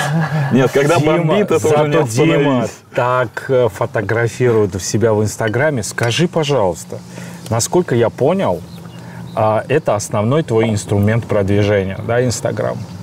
То А, есть, да. во всяком случае, я думаю, что не только твой. Твои многочисленные спонсоры, да, они тоже клюют именно на эту составляющую. Ну, это, я считаю, в принципе, ну, самая, наверное, для атлета важная соцсеть, можно так сказать. Это бренды от этого не скрывают. То есть никто там тебе э, ну, не, не будет там Facebook или так далее. То есть Инстаграм для всех, э, да, конечно, круто, если там атлет еще там YouTube, например, там свой ведет или что-то. Но это намного сложнее, поэтому это делают там единицы. А так, да, Инстаграм. То есть я правильно понимаю, что ты можешь быть очень быстрым атлетом, ну, в случае вашей коммерциализации, потому что для меня удивительная тема. Ты, пожалуйста, объясни, почему большое количество брендов выбрали для своей площадки реализации. Это потому, что э, трейл максимально экстремальный из бега. Это поэтому они выбрали. Тот же, давайте называть вещи своими именами, да? Red Bull. Red Bull, во-первых, давай расскажи, что такое атлет Red Bull, потому что немногие, наверное, понимают, что это такое. Немногие, наверное, понимают, что такое носить бейсболку, да, Red Bull, что ее не всем выдают. Да, но вообще любая, в принципе, символика Red Bull, она может быть на вещах, которые продаются только символика там Формула-1 или еще что-то. Именно вот э, э, такая вот, э, такой знак Red Bull, он тоже там может продаваться где-то на Алиэкспрессе, но это все неофициально. То есть а если только атлет, когда он становится, и даже не то, что там, когда вам сказали, да, все, ты атлет, пока вот ты подпись в контракте не поставил, вот это вот нельзя носить. И это очень важно, это очень круто, и это как раз э, ну, делает атлетов, как бы их выделяет из общества, потому что если увидел человека, что он в кепке Red Bull, значит, он, ну, правда, что-то из себя представляет. А, сам по себе, конечно же, ну, потому что эта дисциплина, ну, красивая, экстремальная, поэтому атлетов Red Bull всего в трейл-раннинге, наверное, сейчас уже человек 11. Исходя из этого, если бы у тебя не было бы клевого Инстаграма, вряд ли бы это Конечно. произошло. Современный атлет без э, нормальных соцсетей, которые, опять же, он ведет не с подпалки, потому что мне надо, потому что он и без брендов, если он вел это все, если все нормально, значит все классно. Потому что когда э, я спросил, я говорю, ну вот все мы подписали, когда что мы должны делать? Нам сказали просто жить своей жизнью. Если вас подписали, значит вы соответствовали всем критериям. То есть, ну, это очень важно, я говорю. Господи, это, это сейчас вот звучит как бальзам на сердце. Это очень круто и правильно. Вот с маркетинговой точки зрения, когда ты пытаешься себя там, знаешь, что-то вот переступить через себя, начать что-то вот делать, это никогда не работает. А вот эта история, про которую ты говоришь, А, она а делает Red Bull какие-то курсы? Делает ли вам какие-то гайды, потому что как, не, не с точки зрения позиционирования бренда, Шаблоны а с выдает? точки зрения развития а, твоих персональных как бы ресурсов? Есть такая история? Или они считают, что ты про, ты получаешь условный контракт, а дальше ты должен соответствовать, и мы, собственно говоря, рядом, но не суемся. Да, именно так. Рядом мы не суемся. Чистый кайф. Ну и, соответственно, Red Bull, который ты пьешь все время, ты его пьешь не для того, чтобы сфотографировать, а потому что его пьешь. Конечно, потому что это частый вопрос, вы пьете эту гадость. Ну, во-первых, для меня это не гадость. Во-вторых, э, Знал бы ты, сколько нам пишут э, по поводу того, что мы пьем. Разгромные сообщения в директе о том, сколько там неприятных и вредных вещей. Ну, ну, вот интересная история, вот насколько трейл заставляет бренды там привязываться к спортсменам, потому что у нашего горячо любимого партнера Asics тоже, да, есть атлет в трейле известный. Как его? ты? да, э, Хавьер Тевенард. Он крутой-крутой, да? Он очень крутой, да. Самая главная гонка Ultra-Trail du Mont-Blanc, он ее, если я не ошибаюсь, пять раз выигрывал. И он асиксовский, да. Он атлет ASICS, да, у них создавали, то есть он уже много лет атлет ASICS, и было такое потрясающее, потрясное сообщение в этом году, типа, а, что он меняет, э, то есть все у него заканчивается, у них просто клуб был, который при ASICS создали, там несколько атлетов было, что клуб распадается, что он меняет, и все таки думали, все, он, и все гадали там в Хоков, Соломон, оказывается, он просто остался просто как атлет ASICS, а клуб как бы расформировали, грубо говоря. Я удивился, думаю, неужели ASICS его отпустит? Не отпустил. Не, без вариантов, потому что самая важная гонка как бы не было. И многие, я думаю, хотели бы его заполучить, но... Вообще, для меня эта история, когда атлет много лет э, с одним брендом, вот э, я не знаю, мне бы, честно говорю, предложили бы в два раза больше денег э, уйти там в Хоку или куда-то. Для меня, ну, Adidas, это, не знаю, часть, например, там, моей жизни, и я хотел бы именно до конца карьеры быть, и я бы очень сильно задумался и сомневаюсь, что ушел бы. Это честно, вот. То же самое к Red Bull, наверное, да? Конечно, конечно, да. Ну, просто с Red Bull как бы здесь э, такого нет, например, как между брендами именно То есть экипировки. я- Ягуару даже не суваться, да? Не, а есть же какая-то история о том, что после того, если ты вдруг перестал быть атлетом каким-то, ты какое-то время не можешь э, Да, претендовать. да, да. То есть у Red Bull, во-первых, Red Bull никогда не подпишет атлета из там... После там монстра, да? Да, да, да. А после Red Bull далее. что? И после Red Bull тоже э, ты в условиях, я не знаю, у всех это или нет, но есть такие моменты, что ни один бренд тоже ты не сможешь с ним сотрудничать. То есть, грубо говоря, нет такого, что ты был а- атлетом Red Bull, потом хопа, через там месяц, год появился, а у тебя уже монстр, да? Чаще всего сейчас, конечно, это меняется, возможно, и многие атлеты, я вижу то, что, ну, например, было много лет атлетом Red Bull, потом он перестает выступать, и он уже не атлет Red Bull. Но вообще в большинстве своих случаев Red Bull пытается помочь до самого конца, там, разобраться, почему упали результаты, там, помогает, держит этого, ну, Не атлета. как бы. сливает? А? Не сливают? Стали появляться ситуации, но я думаю, есть тому весо- веские причины. Раньше вообще, как бы, ну, большинство атлетов его подписали, вот он прям все время. А, Но я, на самом деле это справедливо, что кого-то сливают, например, потому что, ну, я сам, если я не, год не показываю, два года, там, три, там, да пусть кто-то там более молодой придет, там, вместо меня будет, ну, почему я должен занимать его место, если, ну, я не соответствую, грубо говоря, а, не знаю, там, как сказать, условиям, не знаю, критериям Red Bull. Святой человек. Можно не здесь.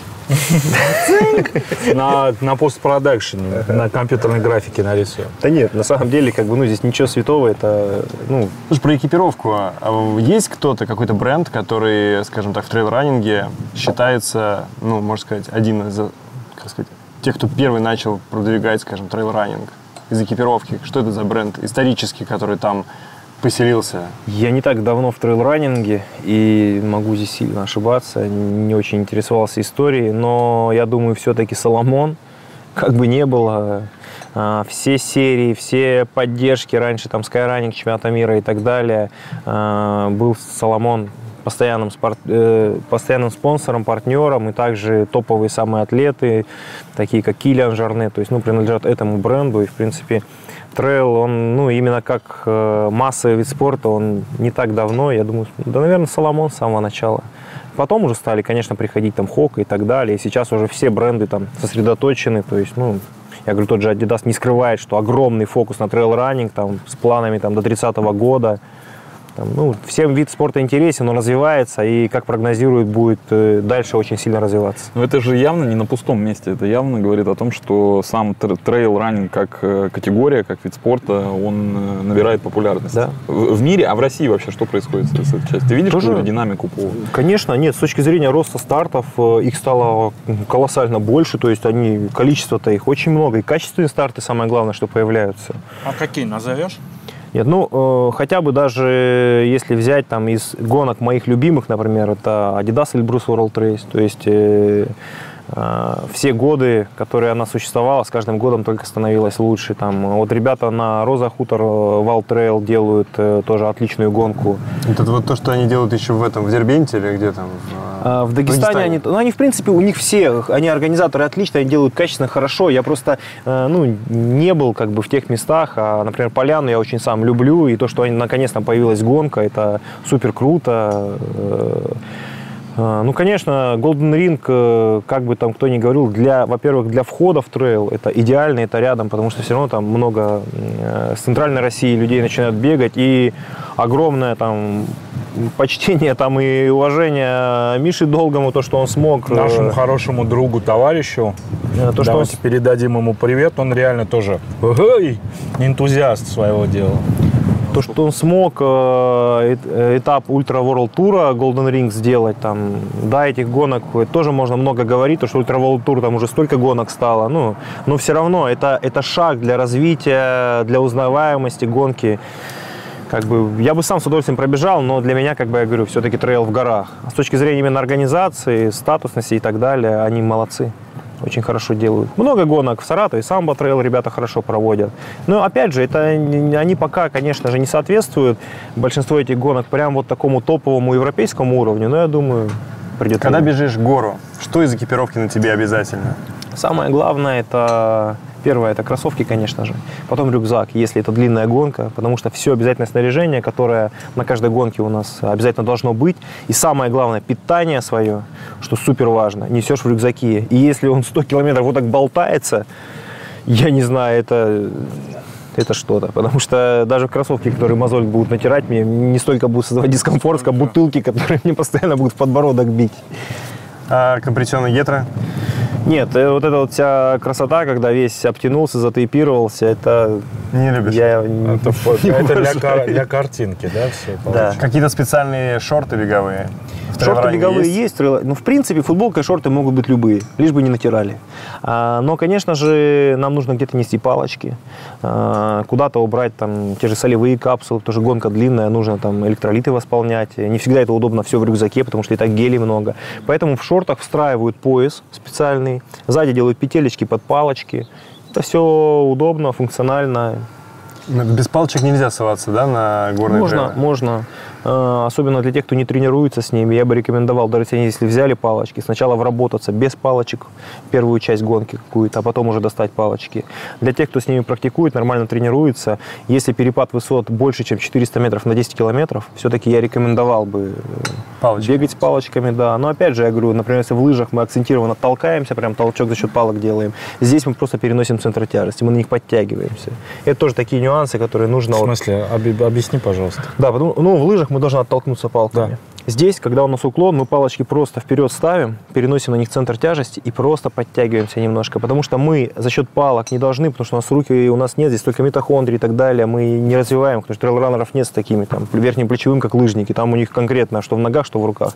Здесь же только 20% мы за счет верхнего плечевого можем себе позволить на палочках подтянуться как раз и передвигаться, потому что если мы сильно акцентированно будем работать руками, мы просто закислим верхний плечевой и в целом а, повлияем очень негативно в целом на энергообеспечение. Скажи, исходя из этого, мы начали говорить про энергообеспечение, ска- какой у тебя алгоритм питания? То есть как выглядит условно а, процесс приема пищи на 100-километровой гонке? Ну, я всегда как бы говорю, что нет питания, нет энергии. И если человек говорит, я не могу, мне не нравится, невкусно, там вот эти моменты, во-первых, ну, не на день рождения идем, чтобы там... э, А не что ты ешь? Гели, Какие? батончики. э, Бренд какой-то есть? По-разному. Когда-то э, ГУ ем, когда-то э, сквизи. То есть, ну, у меня нет такого предпочтения, да, прям я э, чередую, разбавляю, ну, как бы разные гели. Э, Также на гонке изотоник либо минералка. Обычную воду очень мало пью, если пью только холодную. Э, Ем, основное правило, до 80 грамм углеводов в час. Но также очень важно в пунктах питания я все разбавляю достаточно большим количеством фруктов, потому что, во- во-первых, я в повседневной жизни много фруктов ем, и за счет этого у меня усвояемость фруктозы достаточно высокая. И как два источника энергии, ну, э, когда потребляешь грамм 60 за счет, угле- э, за счет углеводов, за счет ши- 20 грамм за счет фруктозы, получается как бы ну, отличное сочетание. В принципе, Давай еще раз. Раз в час. Это один гель, да, условно? Нет, э, если брать прям по порядку, каждые 20 минут я съедаю гель, иногда каждые 15 даже. С самого первого километра? Самое, самых первых 15 минут. Перед стартом не ем, когда вот перед стартом прям съедают, я так не делаю. У меня 15 минут, там 20 прошло, и я вот съел первый, 40 минута второй, 60 минута третий, 80 четвертый. до конца. И так до конца. Единственное, если я не съедаю гель, съедаю батончик, ну, соответственно, это А замена. это вот интересно, то есть ты чередуешь это какой-то твердой пищей или там в основном все гели у тебя? А, чередую, но сколько раз у меня были проблемы именно с питанием на гонке, все эти проблемы я связываю как раз с тем, что я пытался добавить какую-то прям твердую пищу, особенно в виде бутербродов. Я в повседневной жизни, например, там а, обычный хлеб не ем, а на гонке там цельнозерновой не пойдет. Ну, если съедаешь обычный, например, там хлеб с каким-то бутербродом, там, не знаю, какую-нибудь булочку, э, очень все плохо это заканчивалось, у меня пищеварение останавливалось. Поэтому я очень осторожно отношусь э, к твердой пище. Я стараюсь, э, если есть, то это либо какая-то каша, если очень длинная гонка, и, возможно, батончики какие-то, но чтобы они очень легко жевались. Потому что все, что мы вот взяли, например, сейчас сидим за столом, да, съел я батончик, думаю, как он легко жуется, мне это нравится. На гонке так по-другому будет. У нас настолько челюсть не хочет это делать, поэтому для меня это крайне важно. Я просто удивляюсь, э, если так часто ты ешь батончики, получается, на, на 10-километровую, значит, 10-часовую гонку это 40 этих гелей ты несешь. Это получается, ты какой-то рюкзак огромный должен тащить собой? Закладка, наверное, какая-то. Самое, и это как раз к вопросу о том, что вот многие вот так же рассуждают, посчит- ну, например, там человеку распланируешь даже, да, вот он посчитал, а мне, говорит, 50 гелей. Это же, говорит, тяжело, мне же как тяжелее будет бежать. Нужно на чашу весов ставить тяжело, а энергию где брать? То есть, э, если нужно будет мне, конечно, можно в заброске. То есть, на пункт есть, например, там 4 часа пробежал, Заброска, а не закладка. Ну кому что? Можно и закладки кому делать. это не по правилам. Нет, я э, с книжной перепутал. Нет, зак- закладку нужно искать, а заброска лежит вместе для заброса. А, а ты тащишь все на себя? Э, Можно в заброске отдавать. Это пункты питания прям есть, где тебя либо могут кормить, либо ты можешь отдать свои гели вещи, ну, туда. А, Но все равно, в любом случае, даже учитывая эти заброски, рюкзак получается очень тяжелым за счет того, что питание много несешь с собой. Сколько воды ты пи- выпиваешь за Воды? отрезок? э, Ну, минимум, минимум литр в час. Литр в час. Литр Минимум. в час. А что с кофеином? А, Кофеина много. Во-первых, я в повседневной жизни много как бы, ну, кофе-содержащих напитков пью. И, в принципе, на гонке вторую половину точно, потому что... Колу? Э, Нет, э, колу не пью. Э, Либо Red Bull разбавленный, либо в чистом виде кофеиновые капсулы. Либо гель с кофеином. То есть, потому что А Red Bull хватает? Но восстанов... помогает с этой? Самое главное его разбавить э, до, да, потому что слишком высокая концентрация сахара негативно сказывается. Это вообще касательно любых напитков сладких, потому что, ну, осмолярность у нас э, крови, и как раз того, что мы пьем, она должна быть очень приближена, чтобы эта э, жидкость сразу усваивалась. Потому что все, что задерживается в желудке, просто есть такая проблема. Многие мучаются с проблемой именно пищеварения на гонке. Но н- н- большинство не догадывается, что проблема это происходит не из-за того, что они много гелия или они им не нравились, а из-за того, что они обычную воду попили. Эта вода в желудке задерживается, и у нас начинается непонятно что в желудке. Что делать? Пить Свою воду? минералку, либо изотоник. Э, Многие сейчас скажут, ну мы же гель съели водой, запили и так изотонический напиток получился. Но Так. организм не всегда так все это воспринимает. Не, не получается. А, то есть, грубо говоря, даже когда ты бежишь э, на пункте питания, ты заливаешь воду, которая там есть. Я заливаюсь минералку. А там что, на всех гонках есть минералка? У нас, да, практически всегда. А, Да я думаю, у большинства. Ну, и даже марафонов я минеральную просто воду я представляю просто сейчас вот московский марафон бежим, там нету минералки. Там вода обычно. Ну, на обычном марафоне вообще, в принципе, на питание так много времени не потратишь, а на трейле это нормально. Меня часто любят поснимать на пунктах питания, потому что у меня все соперники убегают, а я стою и ем минуту. То есть, ну, это вполне нормально. Съедаю кучу арбузов, там, фруктов. Хороший все повод. смеются. Да, Пол- все смеются, но как бы я понимаю, чем это чревато будет, когда всем станет тяжело и И интенсивно ты будешь снизится. смеяться. Ну, ты не будешь смеяться, потому Ну, что ты будешь помогать ребятам, которым стало плохо. Потому что Как мы выяснили в нашей Да, передаче. У вот меня был случай, когда я первые гонки, когда бегал, я вообще без питания их бежал, и меня так сводило судороги, помню. Помню, меня одним гелем как раз под финиш накормили. Дали свой, да? Да. Дим, скажи, пожалуйста, ты читаешь и смотришь огромное количество э, спортсменов, тренеров и так далее. Часто тебя бомбит от того, что они советуют своим подопечным? Да? Следующий вопрос. Главное, А я мы ожидали, что ты просто лопнешь стакан. Скажи, пожалуйста, главная ересь, которую нерадивые тренеры пытаются привить а, ученикам, от чего тебя больше всего бомбит? Ой, да много всего, но Топ-5. так не скажешь, Знаешь, что главное. Я считаю, что основное, что мешает, наверное, ну, будет полезнее сказать, основное, что мешает вообще в достижении там, э, тренеру подготовки спортсмена или просто спортсмену, когда он сам тренируется, это то, что все гонятся за объемом. Это вот самое плохое. То есть объем вообще это не инструмент. То есть э, вот самое главное нужно учесть, потому что если мы рассматриваем трейл-раннинг, у многих же мне 100 километров пробежать, и у многих понимание, что ему обязательно нужно ну, хотя бы 70 сбегать. И вот я говорю, я сейчас смотрю, ну там, ну возьмем там из гонок, которые подтвердились ближайшие даже в России, даже Golden Ring Ultra Trail, ребята, которые по 70, по 80 километров сбегали. Ну, опыт подсказывает, что они уже все сбегали Ну, свой. это, это советская школа, да? Это советская школа и жадность. Мы всегда немножко жадны к себе, боимся чего-то недоде... ну, пере... недоделать и переделываем. А вот как раз, чтобы не доделать, нужно очень сильно не доделать. Ну, здесь же есть, э, ну, как сказать, объяснение, почему люди бегают такие объемы, что ты должен как бы их... Ну вот, их в советской школе спортивной говорили, То что есть, грубо это говоря, правильно. если, если у тебя гонка 100-километровая, у тебя есть, э, скажем так, под- вот э, в период, когда должен набирать объемы, ну, ты в любом случае должен их увеличивать, правильно, готовясь? Есть у тебя какое-то понимание, что вот, например, объемы не должны быть в месяц там больше какого-то количества?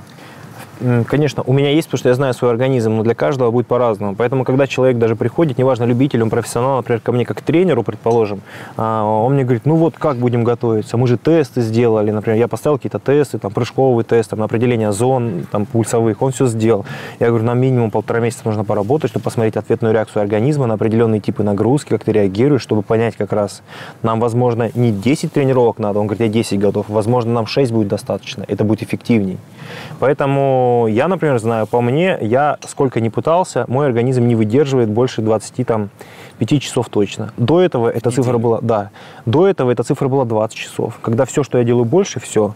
Но разбавив это как раз, добавив еще больше велосипеда, например, больше силовой работы, я смог достигнуть к 25, и общий прогресс, соответственно, тоже начал расти.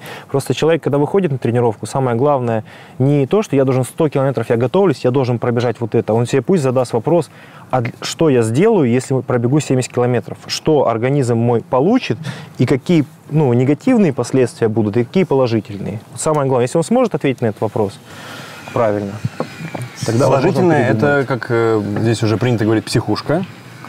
Э, Он поймет, что это не страшно.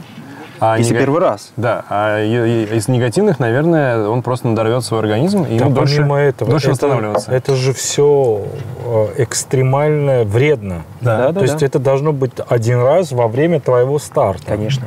Ну да. Да-да. То есть мы не будем отвечать на вопрос про количество километров в месяц, что типа, кто говорит, типа, вот, ну, меньше Не, ну 400. это- Хотел советскую, Скажи, такую пожалуйста, конкретную цифру. а откуда Ну у да, тебя да. это? То есть откуда это все эмпирически ты на себе или вот потому что у тебя прослеживается ощущение, вот если бы ты сейчас говорил бы по-французски, по-итальянски, говорил бы ты по-немецки, по-французски, по-английски, у тебя было это столько бы ощущение, что ты какой-то иностранный специалист. Скажи, откуда у тебя вот эта тренерская история? Ты с кем тренировался, кто тебя тренировал, кто помогал, или ты все, собственно говоря, на своем опыте личном, эмпирически, и если есть какие-то книги, что тебе помогало в этом вопросе? Но так сложилось, что, в принципе, я всегда интересовался еще, наверное, когда поступил в институт, и хотелось готовиться, прогрессировать, и пытался тренироваться там у одного тренера, у другого. То есть у меня в свое время был там детский тренер, когда еще ориентированием занимался. Ну, это как бы, ну, на таком уровне. Когда хотел развиваться, ну, я максимум там 2-3 месяца у тренера у одного потренировался, у другого. И потом так сложилось, интересовался и сам даже пытался статьи писать. Тогда еще сайт, э, помню, давным-давно еще на УКОЗе, помню, создал первый, публиковал различные статьи, там пытался переводить, публиковать. Это очень давно было. И так сложилось, что начали ребята появляться, они-то намного старше даже были меня, а, ну, просили помочь подготовиться. И мне как бы хотелось развиваться как тренеру еще на тот момент, э, параллельно развиваясь как спортсмен. И вот учась, э, заканчивая институт, э, все больше и больше я старался интересоваться. И по сей день, в принципе, я постоянно стараюсь. То есть основное правило – утром, когда я просыпаюсь, завтракаю и что-то обязательно, обязательно какие посмотреть научные статьи какие-то, что что-то новое для себя постараться найти. Я на это примерно час трачу. Если что-то нашел, например, я потом это еще могу просмотреть или прочитать, когда делаю вторую тренировку на том же станке. То есть, ну, постоянно самообразование, потому что, ну, мне это правда нравится, мне это также интересно, например, как свой прогресс. И со временем, конечно же, появился собственный опыт, а, как спортсмена, как тренера. Ну и, наверное, все это в совокупности как-то. То есть получается, что ты наверняка и слышал что-нибудь про датчики ВУП, я раз читаю. Конечно, слышал. Есть ребята, кто использует. У тебя есть подопечные, которые используют? Да. А ты берешь оттуда данные какие-нибудь? Я, конечно же, беру данные, а, которые обязательно, которым показывают сон. Это очень удобно, очень хорошо, если человек в глубоком сне был и так далее. То есть это повлияет очень. Вообще в целом а, показатели, сколько человек спал, сколько он, что он ел и так далее, это все сказывается на процессе. А, конечно же, ну, вариабельность, в принципе, не обязательно в ВУП. То есть она во всех часах, если ее можно использовать. И я пробовал, был эксперимент, когда все ребята использовали, но пришел к тому, что, в принципе, и без этого, ну, более-менее нормально я могу планировать тренировочный процесс. Но у кого есть возможность, то есть эти данные мне только помогают. Понял? Ну нет, ну тут э, я понял. Вопрос в том, что перестал использовать. Нет, я вариабельность перестал использовать. А, Почему? Ну, потому что, во-первых, э, все равно я планирую так, то есть люди начинают не всегда измерять это раз. То есть, ну, постоянно там начинаешь там напоминать и так далее. То есть не все такие дисциплинированные. И в целом я планировал так, что 99% тренировок, они более-менее и попадали. И иногда, когда начинаешь полностью подаваться только вариабельности, не совсем начинает все работать, как должно работать. То есть, ну, приходится немножко уходить от этого. Да. Хорошо, давайте тогда поговорим о важном элементе. Мы чуть-чуть на эту тему поговорили. Хочется все-таки расставить все точки над «и» про палки. Угу. Что это для чего? Что это на спуске, что это на подъеме? Ну, во-первых, э, всегда я говорю то, что палки и спуски – это две несовместимые вещи. Это очень важно. Потому что, опять же, возвращаясь, мы должны по максимуму на энергозатраты наши влиять так, что сэкономить сил, энергии. Если же мы используем а, на спусках палки, мы просто будем втыкаться и тратить больше энергии. Это допустимо на очень длинных гонках, когда совсем с ногами плохо но это нужно делать правильно.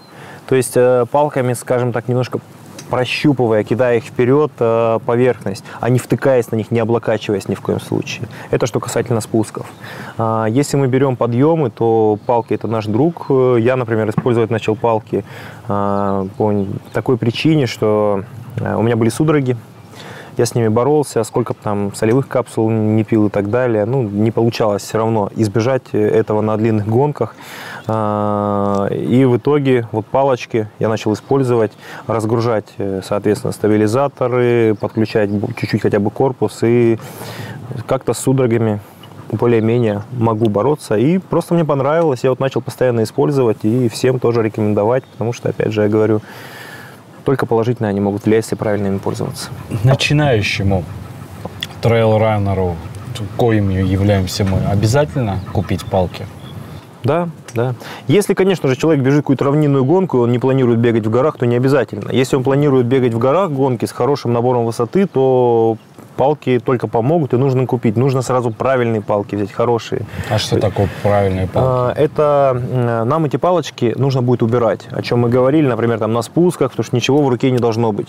Если у нас палка будет неудобно не- быстро складываться и раскладываться, и не будет тоненькая, будет толстая, она нам будет мешать. Соответственно, чем тоньше палка, тем она, чем она складывается, то есть 4 секции, например, и тем нам легче ее будет переносить, она, чтобы нам не мешала. Поэтому хорошие палки, вот я, например, использую леки палки, потому что, во-первых, у них перчатка, на которую ты нажимаешь, э, и да, темляк от- отстегивается, а, и все это очень удобно. Например, какой-то короткий спуск, нужно отстегнуть, просто в руки перехватить палки, и все, не нужно их снимать. И вообще, э, еще такой момент, раз я о темляке заговорил, если мы бежим в гору или идем с палками, то темляк всегда должен быть одет. одет. Если мы не одеваем, не одеваем темляк, Что мы не- такое темляк? это Держалка. Петля. либо петля, либо перчатка. А, окей. Да. Если мы не одели его, мы не загружаем трицепс и верхнеплечевой, мы загружаем только вот эту часть, и это на энергозатраты опять же негативно влияет. То есть палочки лучше брать э, карбоновые, э, которые не меняют длину, 4 секции. И сразу подобрать Свою длину, а, либо это в магазине, то есть угол 90 в локтевом, либо это минус э, 100, минус 50 сантиметров от своего роста. Угол 90 это значит, что ты держишь Да. руку, и она должна четко касаться, э, касаться. Она, ну, должна вот э, темляк одел, палочку взял и держишь. Как бы и тогда все соответствует. Либо я говорю, если большинство все равно с интернет-магазина заказывают, это минус 50 сантиметров от своего роста. Да это не, ну можно рулетку взять, просто померить и такой, такой высоты заказать. Я Слушай, этого не вот, догадался. значит, что-то. э, Ты сказал, если ты планируешь бегать э, в горах, я подумал, то есть мы живем в Москве, у нас там ближе, бли- самые горы вот такие подобные, а, слишком далеко от нас. Нет, это соревнования.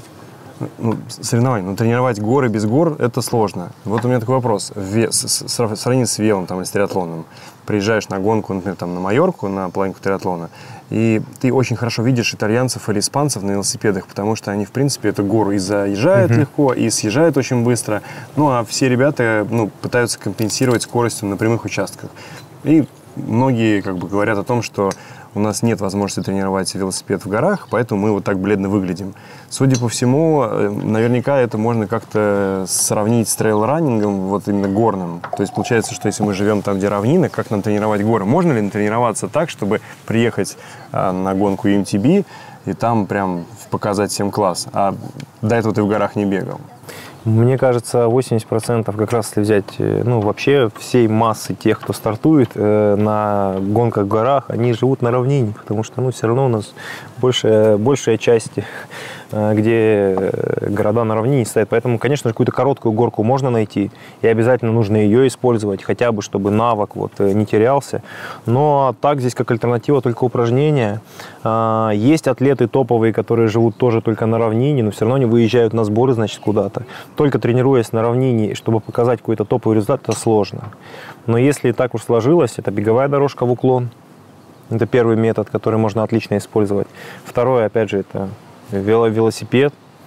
То есть э, это все отлично скажется. И упражнения. Ну, других вариантов нет.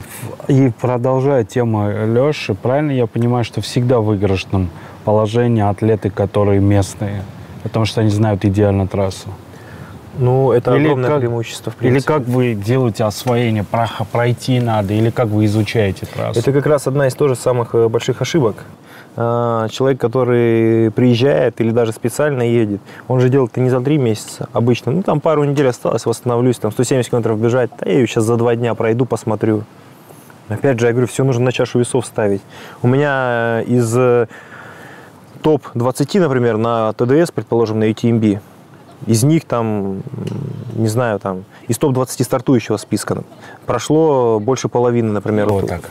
А, так вот, э, из них посмотрели трассу там половина. И все они половина потом вот этих из топ стартового списка не оказались там в двадцатке. Может, один человек всего оказался. Потому что они себя просто... Выхолащивал. Да. А, а, да, да, окей, хорошо. А как так? То есть на карте Да, какие-то участки основные просмотреть. просто визуально. Этого Э, тебе Можно, достаточно? если есть возможность приехать заранее посмотреть, да. Можно посмотреть какие-то участки. Но сейчас все равно с каждой гонки есть видео какие-то, можно их просмотреть. Без проблем это нормально. Либо за нормальное время приезжать на определенное количество, делить и смотреть. Это даст преимущество. Но нужно понимать, я говорю, сколько времени осталось и насколько оно будет это тебе полезно. Смотри, тут два момента сразу возникает. Первый – это выбор кроссовок, он же тоже зависит наверняка от покрытия. Да. Тебе нужно знать об этом заранее. Да? Это вот к вопросу местный, не местный. Да? Местный точно знает, он идеально все подберет, я больше чем уверен. А не местный, наверное, доля какая-то есть, э, ну, некая удача, что ли, да, потому что ты можешь, наверное, ошибиться, как лыжник со смазкой, Да? например. Ну, здесь не столь, конечно, у лыжников со смазкой, там, если не намазаться, то все, да, здесь же, Сколько конечно же, лошадь в пятиборе? Здесь же, конечно же, это очень критично, но я говорю, всегда есть видео, всегда есть описание, всегда есть прогноз погоды. Самое главное здесь, чтобы обувь подобрать, да, это важнейший элемент экипировки, самый важный. Нужно понимать прогноз погоды. Если мы пойдет дождь, то, понятное дело, нам нужно, чтобы грязь отвалилась. Если он не пошел, там, то, соответственно, в чем нам просто удобно будет, мы уже бегаем, понимаем. То есть, ну, Слушай, а как быть? Вот, э, ну, получается, что все старты выездные, если не живешь в горах, э, как отшельник. А, Они же проходят на большой высоте, если мы говорим про скайранинг, да, там больше двух тысяч да и, в метров. принципе, трейловые гонки Да, также. получается, что там есть горняшка, то есть недостаток кислорода, гипоксия. Да. К этому как-то, это, во-первых, это тренируется, и что быть с акклиматизацией, как к этому адаптироваться? Ой, про это вообще можно много говорить, как раз возвращаясь и к пульсовым зонам, как высота на них тоже будет влиять у большинства. Повышается. Конечно, а когда-то и пульс и падает на фоне гипоксии. Все индивидуально тоже, у кого, у кого как. У кого как, да. смотреть. Да. И Потому как что закисление растет. Ну, в идеале, конечно, ну, приезжать там, смотреть, знать хотя бы там, брать хотя бы как минимум лактат у самого себя на фоне каких нагрузок, смотреть на фоне акклиматизации, как организм уже реагирует. Но это слишком сложная тема, я думаю, наверное, не будем об этом. А вообще, в целом, а, акклиматизация играет решающую роль. Но самое, наверное, стоит начать здесь с самой главной ошибки, которую совершают все. Это, например, там осталось три дня до гонки, они приехали. И горы ж красивые, там мы были там, ну, были там в Москве, предположим, да, здесь приехали, все вокруг, гонка, и ой, да я и акклиматизируюсь, и люди берут там палатку, идут куда-то на 3000 ночевать, то есть там э, идут, говорят, да я ж не бегом, я шагом. Но тот стресс, который организм получает, он будет выше, чем человек 40 километров по асфальту пробежит. И мышцы это могут не почувствовать, но в целом организм, на старт мы выйдем настолько не свежими просто, но акклиматизируемся, мы поживем на этой высоте или там походим. Ну а толку? Мы убьем свои ноги просто-напросто. И в целом как бы нервная система нам просто не даст нормально реализовать свою форму. Поэтому в идеале на такую гонку приезжать э, за 5 дней или позже, либо приезжать прямо под старт. Вот этот промежуток, Вот ты при- по- этот, по- по- предвосхитил мой вопрос. Ты сторонник чего? То есть в этот до трех дней или после трех дней? То есть там есть критический третий день, это акклиматизация. четвертый, третий, Да. второй тоже, в Ты принципе. как под старт, потому что огромное количество, ну, это технологии, которые выработаны футбольными э, специалистами в адаптологии. То есть э, футбольные команды приезжают в день игры, чтобы на вот этой э, еще э, в непонятках организма не словить компенсацию, а, не словить э, а, акклиматизации, да. акклиматизацию, сразу же выступил на старых и уехал. Есть тема приезжать там за неделю, да, чтобы вот этот третий день переварить и подготовиться. Ты сторонник чего? Ну, сторонник, конечно же, вообще приезжать за 21 день, А. если есть возможность. Но если рассматриваем мы приехать четвертый, вот там третий день там или так далее, лучше, конечно же, прям под старт и бежать. И если же мы приехали, например, за неделю, предположим, то есть тоже как бы неплохо, в принципе, разница там, но это будет лучше, чем прям под старт. А Главное не попасть вот эти четвертый, третий, второй день. То есть здесь важно эти дни провести с пользой. То есть уже то, что мы приехали на высоту, это уже стресс. Если мы приехали, сели на стул и сидим все, всю эту неделю, это уже стресс для организма. То есть нельзя ходить, убивать ноги, то есть, ну, аккуратно с этим. И там как раз вот не то, что я два километра прошел, нужно понимать по времени. И как раз вот э, здесь пульсометр, и, ну, очень хороший инструмент, потому что многие увидят, что они даже за столом сидят, если дома у него было 70, в горах у него будет 100 первые дни. Акклиматизация очень сложный вопрос и важный. Что касательно а, на высоте, конечно же, если гонка проходит на высотах выше 3000, то здесь однозначно нужно приезжать прямо заранее и акклиматизироваться, но опять же очень мягко, потому что, я говорю, зоны очень сильно подвигаются, и лактат, например, там 4 моль, которые были на пано дома, а, на пульсе там 140, они могут быть вообще там человек только начал идти, грубо говоря, чуть-чуть в горку с передышками, они уже будут. То есть очень лучше не доделать всегда в горах, чем переделать. Были сх- сходы у тебя из-за акклиматизации с гонок? Из-за акклиматизации нет. Я достаточно хорошо э, вообще в целом высоту переношу. А вообще? Вообще сходы? Да. Не, конечно, я, в принципе, ну, и падал, и по каким-то причинам. Ну, то есть в сезоне одна гонка такая чаще всего бывает. В прошлом году, например, Мадейра.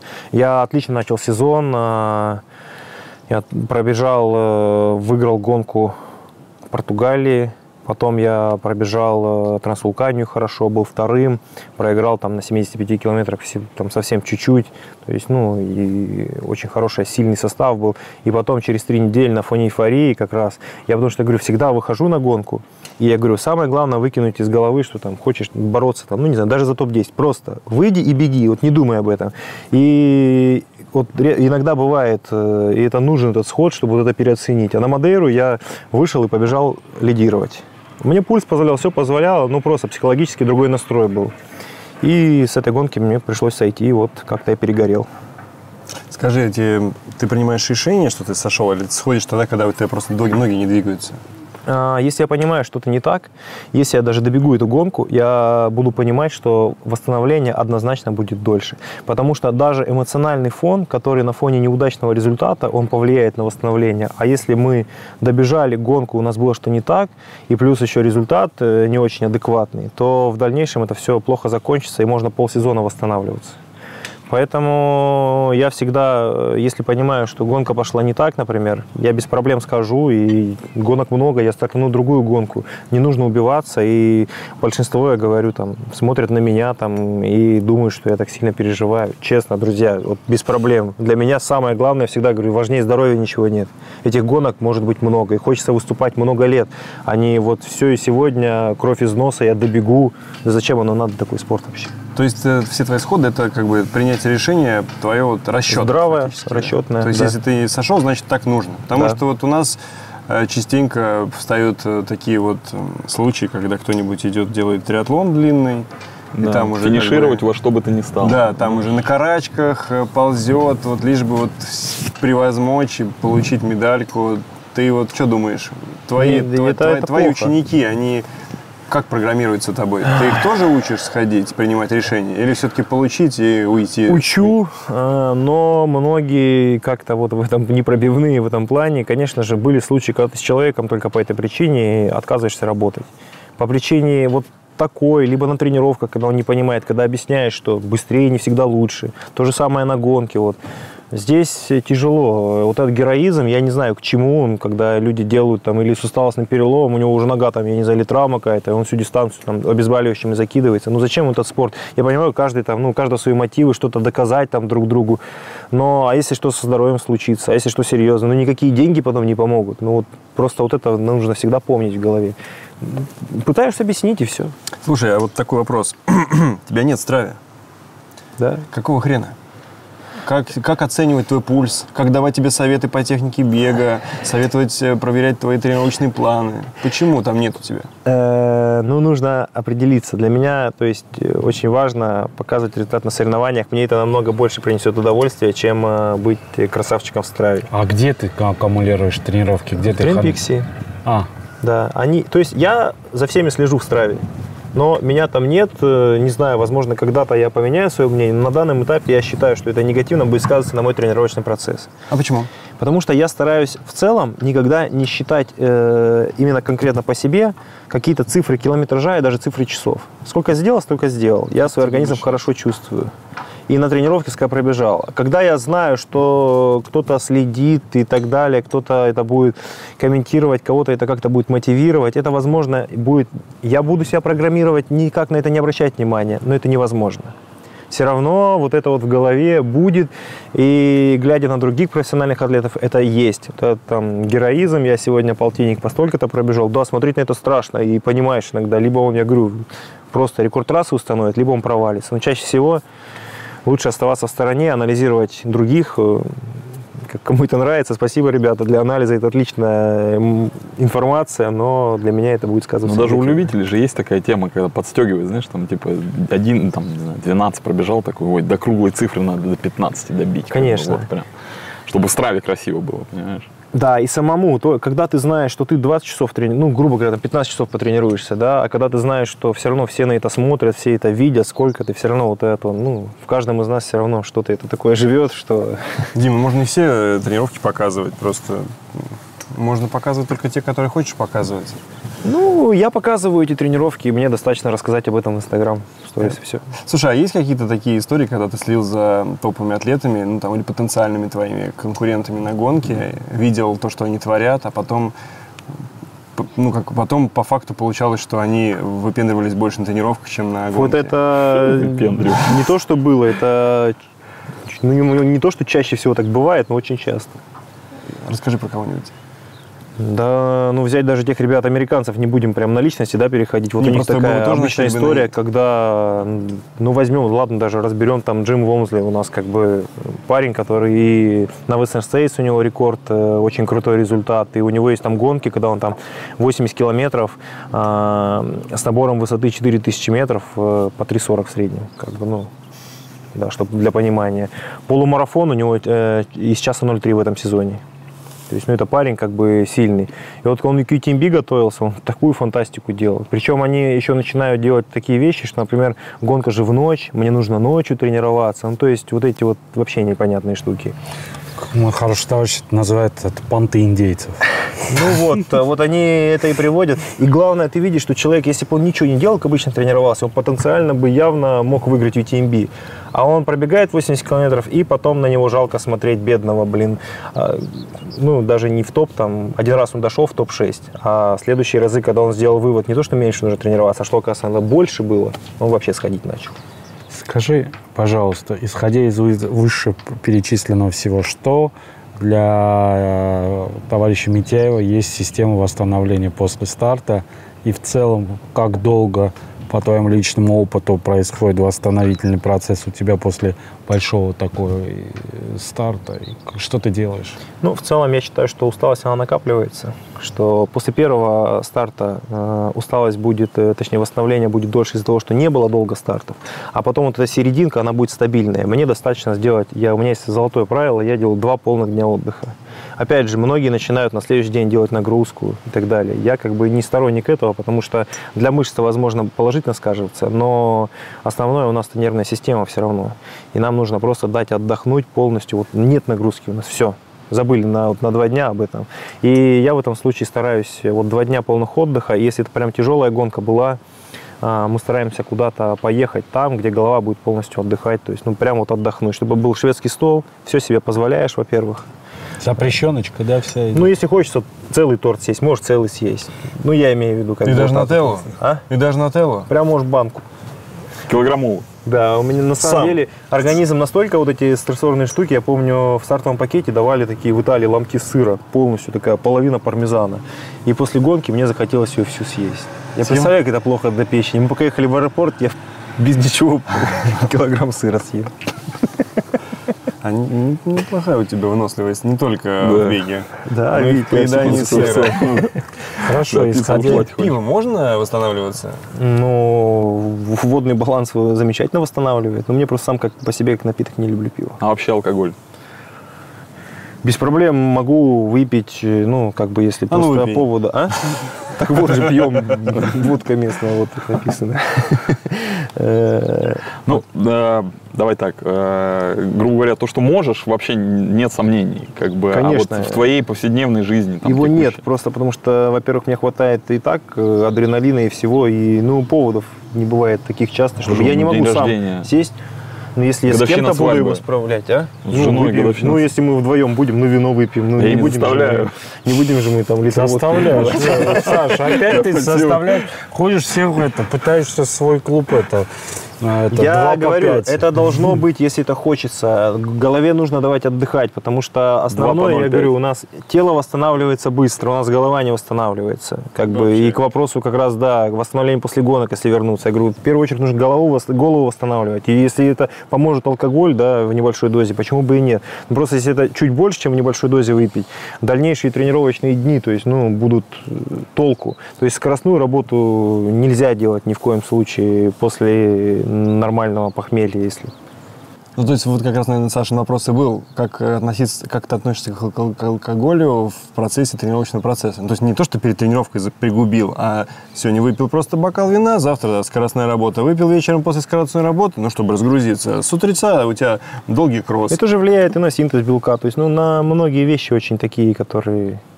То есть ты работу эту сделаешь, и себя еще добьешь. То есть нету алкоголя, получается? Нет, алкоголя. Нету, получается. Дим, скажи, пожалуйста, вот сейчас какой-нибудь парень смотрит этот выпуск и решает, что он хочет тренироваться у Дмитрия Митяева, что ему надо сделать? E-mail тебе написать? Всех ли ты берешь или надо пройти какие-то испытания, ходить по углям, а, писать письма в, в Думу? И это к- к- клясться на этом, я не знаю, на банке Red Bull. Что там происходит? Какая там схема в Ну, этом? можно и клясться на Гермула. А, У нас сайт э, trailrunningschool.com. Ссылочка в описании, как вы понимаете, друзья. Здесь, здесь. Или Да, вот да вот, вот здесь, на, на моей Да. стороне. А, нет, на твоей там вот. Да, там и- красивее. А, Там есть тарифные планы.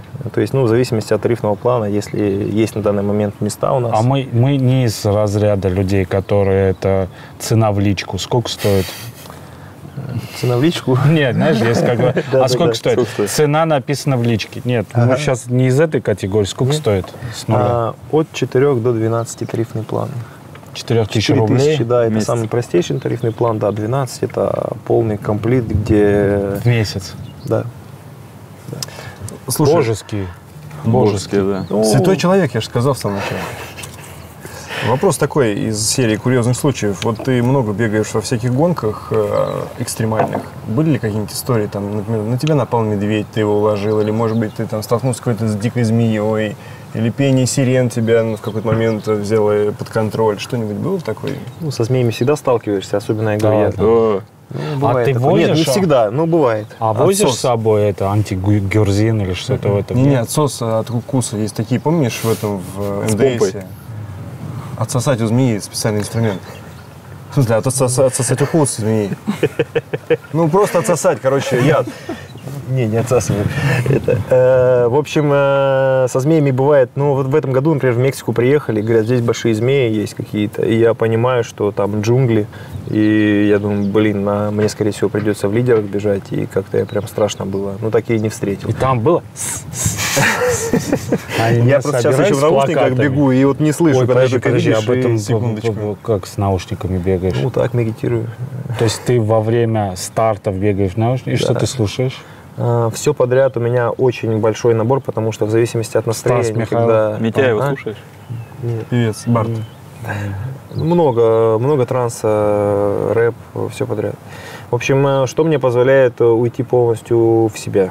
А как же пресловуто слушать свой организм? Мне это позволяет, наоборот, вот я в себя ушел, и какую-то часть гонки, когда у меня голова еще не поплыла, а придет момент, когда она поплывет, особенно в жару много гонок И, и проходит. правилами не запрещено это. В трейл-раннинге только на экстремальных прям гонках это прям прописано, где цепи, камни летят конкретно, там либо какие-то участки. Потому что и палки, например, даже не, не бывает запрещены. То есть также и наушники, это прям в каждой гонке, ну, прописано. То есть давай вернемся к этим Да. к экстремальным ситуациям. Ничего против змеей не, бе- Не беру. змей не берешь. Окей. И был в Мексике змей. А, ну, так я и не встретил, но я к тому, что было страшно. Сказали, там какие-то большие змеи были. А слава вот, богу. а э, вообще, по случаям, а, ну, у нас на Кавказе часто боишься там медведя встретить. Их много там диких. А, у меня такого со зверями, на самом деле, вообще, ну, как кабаны обычно, ничего страшного. А так ситуации, конечно, постоянно встречаются. В прошлом году, например, вот одна из моих любимых гонок High Trail в АНС. Это самая высотная личная, если брать гонка в Европе. Там средняя высота выше 3000 все время. Мы там на Гранд-мод поднимаемся 3700. Там ну, много как бы вообще курорт знаменитый горнолыжных соревнований. И там прям летом гонка в июле, но там все в снегу. И там прям, ну, горнолыжка работает все лето. И получается участок, мы бежим по леднику, и там э, всегда делали, вверх мы шли по более крутой части, а вниз по более пологой. А в этом году поменяли, в прошлом точнее, и мало того, что поменяли, они всегда ратрак пускали с вечера, и было нормально. В, этот, э, в этом году, наоборот, пускали э, с утра, и было проратрачено нормально, а в этот раз пустили с вечера, оно за ночь подмерзло, И там обязательно этот участок нужно бежать в кошках беговых. Они не тяжелые, буквально 100 грамм весят, цепляются. И я эти кошки, у меня свои были, думаю, что-то резина какая-то порепанная, порвутся еще. И захожу, у них там в аптеках они продаются. И самые легкие выбрал. И в конце, кон- в конце концов только побежал этот спуск, а мы там вдвоем с французом бежали э, в лидерах. А, Я понимаю, что он другой, во-первых, в этом году. Во-первых, нереально скользко. Мне прям страшно. Там вот так вот, вот все во льду. И у меня кошка одна рвется, улетает. Я понимаю, что я на одной остаюсь, а у него прям конкретные такие хорошие кошки, он начинает убегать, я раз падаю, два падаю. И у меня первый раз в жизни мысль была, я остановился, думаю, блин, может как-то вернуться, можно по пологой спуститься. Я говорю, а как здесь обычные люди будут спускаться? Все же стартуют там с животами с такими, я не знаю, думаю, ну как, куда? Здесь просто улетаешь куда-то, и вот пропасть, а еще рассвет, ну, фонарь только выключаешь, ну, на самом деле, так жутко было. И в конце концов я упал, долго не мог остановиться. У меня там очки улетели, там хорошо еще и очки подобрали. Летел. Летел, развил нереальную скорость, да, весь подрался, в крови весь. Прибегаю, а Катя не бежала, она меня э, кормила по дистанции. Прибегаю 30 километр. А оно же еще, когда упадешь, после этого чувство страха, и вот этот участок даже когда встал, ну, уже не бежишь так. Неприятно. Да, я уже на четвертое место, кажется, опустился. Хотя там, ну, вот эту гору первую, которую мы зашли, выиграли там достаточно времени. И как бы думаю, сходить, что ли. Катя меня еще увидела весь крови. Она мне говорит, ну, 12 или 15 минут там а, первый ушел Людовик. Я думаю, ну, еще два таких подъема там больших, еще, в принципе, там 40 километров бежать. Думаю, «Ну, попробую, если что там. А там соблазн, просто мы три раза возвращаемся в место старта, где как раз живем, мимо отеля. Ну, грех не сойти вроде. И пошел, попробовал. В итоге я выиграл эту гонку, но вот такие случаи случаются. То есть это экстрим настоящий. То есть ты бежал и финишировал весь в крови, и Людовик просто тебя увидел и упал без Я когда его догнал, да, ну меня от, подотпустило там на последнем перевале, я там хорошо отработал. В итоге минут, наверное, 15 выиграл. 15 минут выиграл, проигрывая так много. Да. А почему Людовик проиграл тебе? Э, ну, во-первых, я видел, что и сначала как бы по соперникам же сразу определяешь, бежишь, как они дышат. То есть, ну, дышать-то, если 70 километров по горам бежать нельзя вначале прям очень сильно. Ну, как бы нужно так. Закислился, да, он? Ну, да, и по энергообеспечению, и по высоте, в общем, жарко очень было. А я смог добавлять, то есть у меня прогрессия была, даже несмотря на потерю вот эту вот. И Людовик такой, опять этот русский.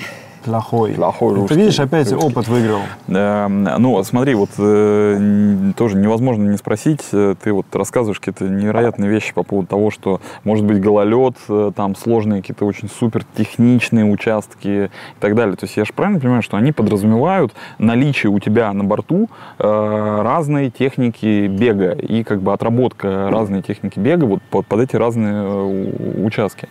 Э, Соответственно, э, их же нужно тренировать, по сути, на где-то на местности, где эти участки э, присутствуют. Э, Как, как много их, этих э, разных техник, и как их отрабатывать, если у тебя вот нет вот гор и, собственно, этих грунтов, этих участков? Можно ли это делать по YouTube, например? Да я думаю, главное хотя бы что-то делать. Многие просто хотят пробежать, они ничего не делают. А, Я говорю, достаточно хотя бы расслабляться, научиться, потому что это везде важно будет. На каждой из этих техник бег. Да, по сути, бег по ровному, один вид спорта, бег в гору, другой, если так посудить, с горы, третий, да, как бы, ну, если так, э, и все нужно это как раз отрабатывать, и можно найти какую-то горку, какие-то камешки там, либо самому там соорудить, там, взяли кирпичиков, наставили, там, прыгаем даже, да, по ним просто, бежим. Вот мы примерно сымитировали там каменную россыпь.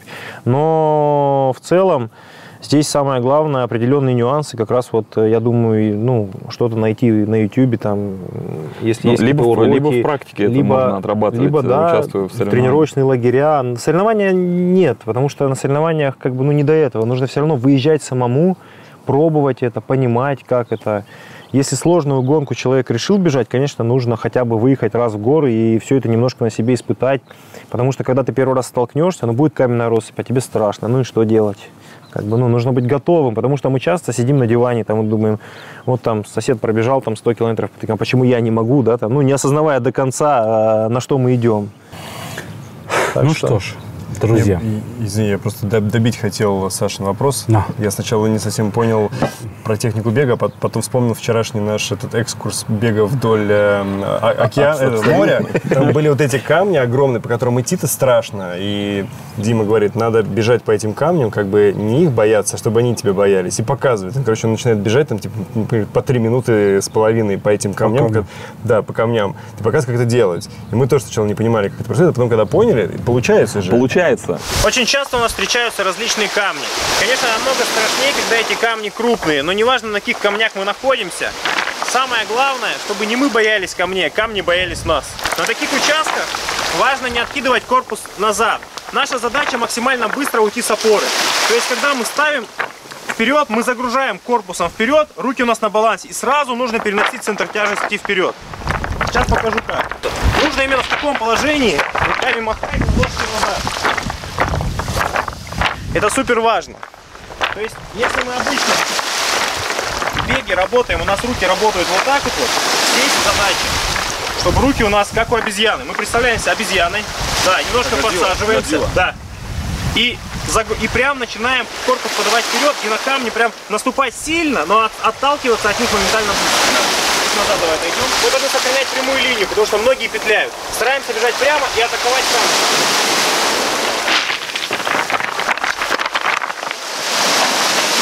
Все нормально, но немножко быстро получилось, потому что а, у тебя как бы ты мог подвернуть уже ногу. Нужно сразу немножко как бы зависать в воздухе. Там показываю. Если я медленно даже бегу, я как бы зависаю такими небольшими прыжочками. Ты как бы крадешься, как зверь. Во, во, во, во. Отлично. То есть, если бы не, не было вот этой, э, ну, э, краткого экскурса в то, как это нужно делать, то мы бежали как-то криво, косо, травмоопасно и так Я бы далее. не знал, что по ним вообще можно бежать. Да, ну тоже верно, да. Вот. А тут получается так, хоп-хоп, вот здесь руки Годзилла, там э, Здесь бы- быстрое облачка. отталкивание, да, и все. Знаменитые облачка. Да. Но при этом, что самое главное, что есть школа, а если есть желание, а друзья, это дико интересно, во всяком случае попробовать, побежать в гору, с горы.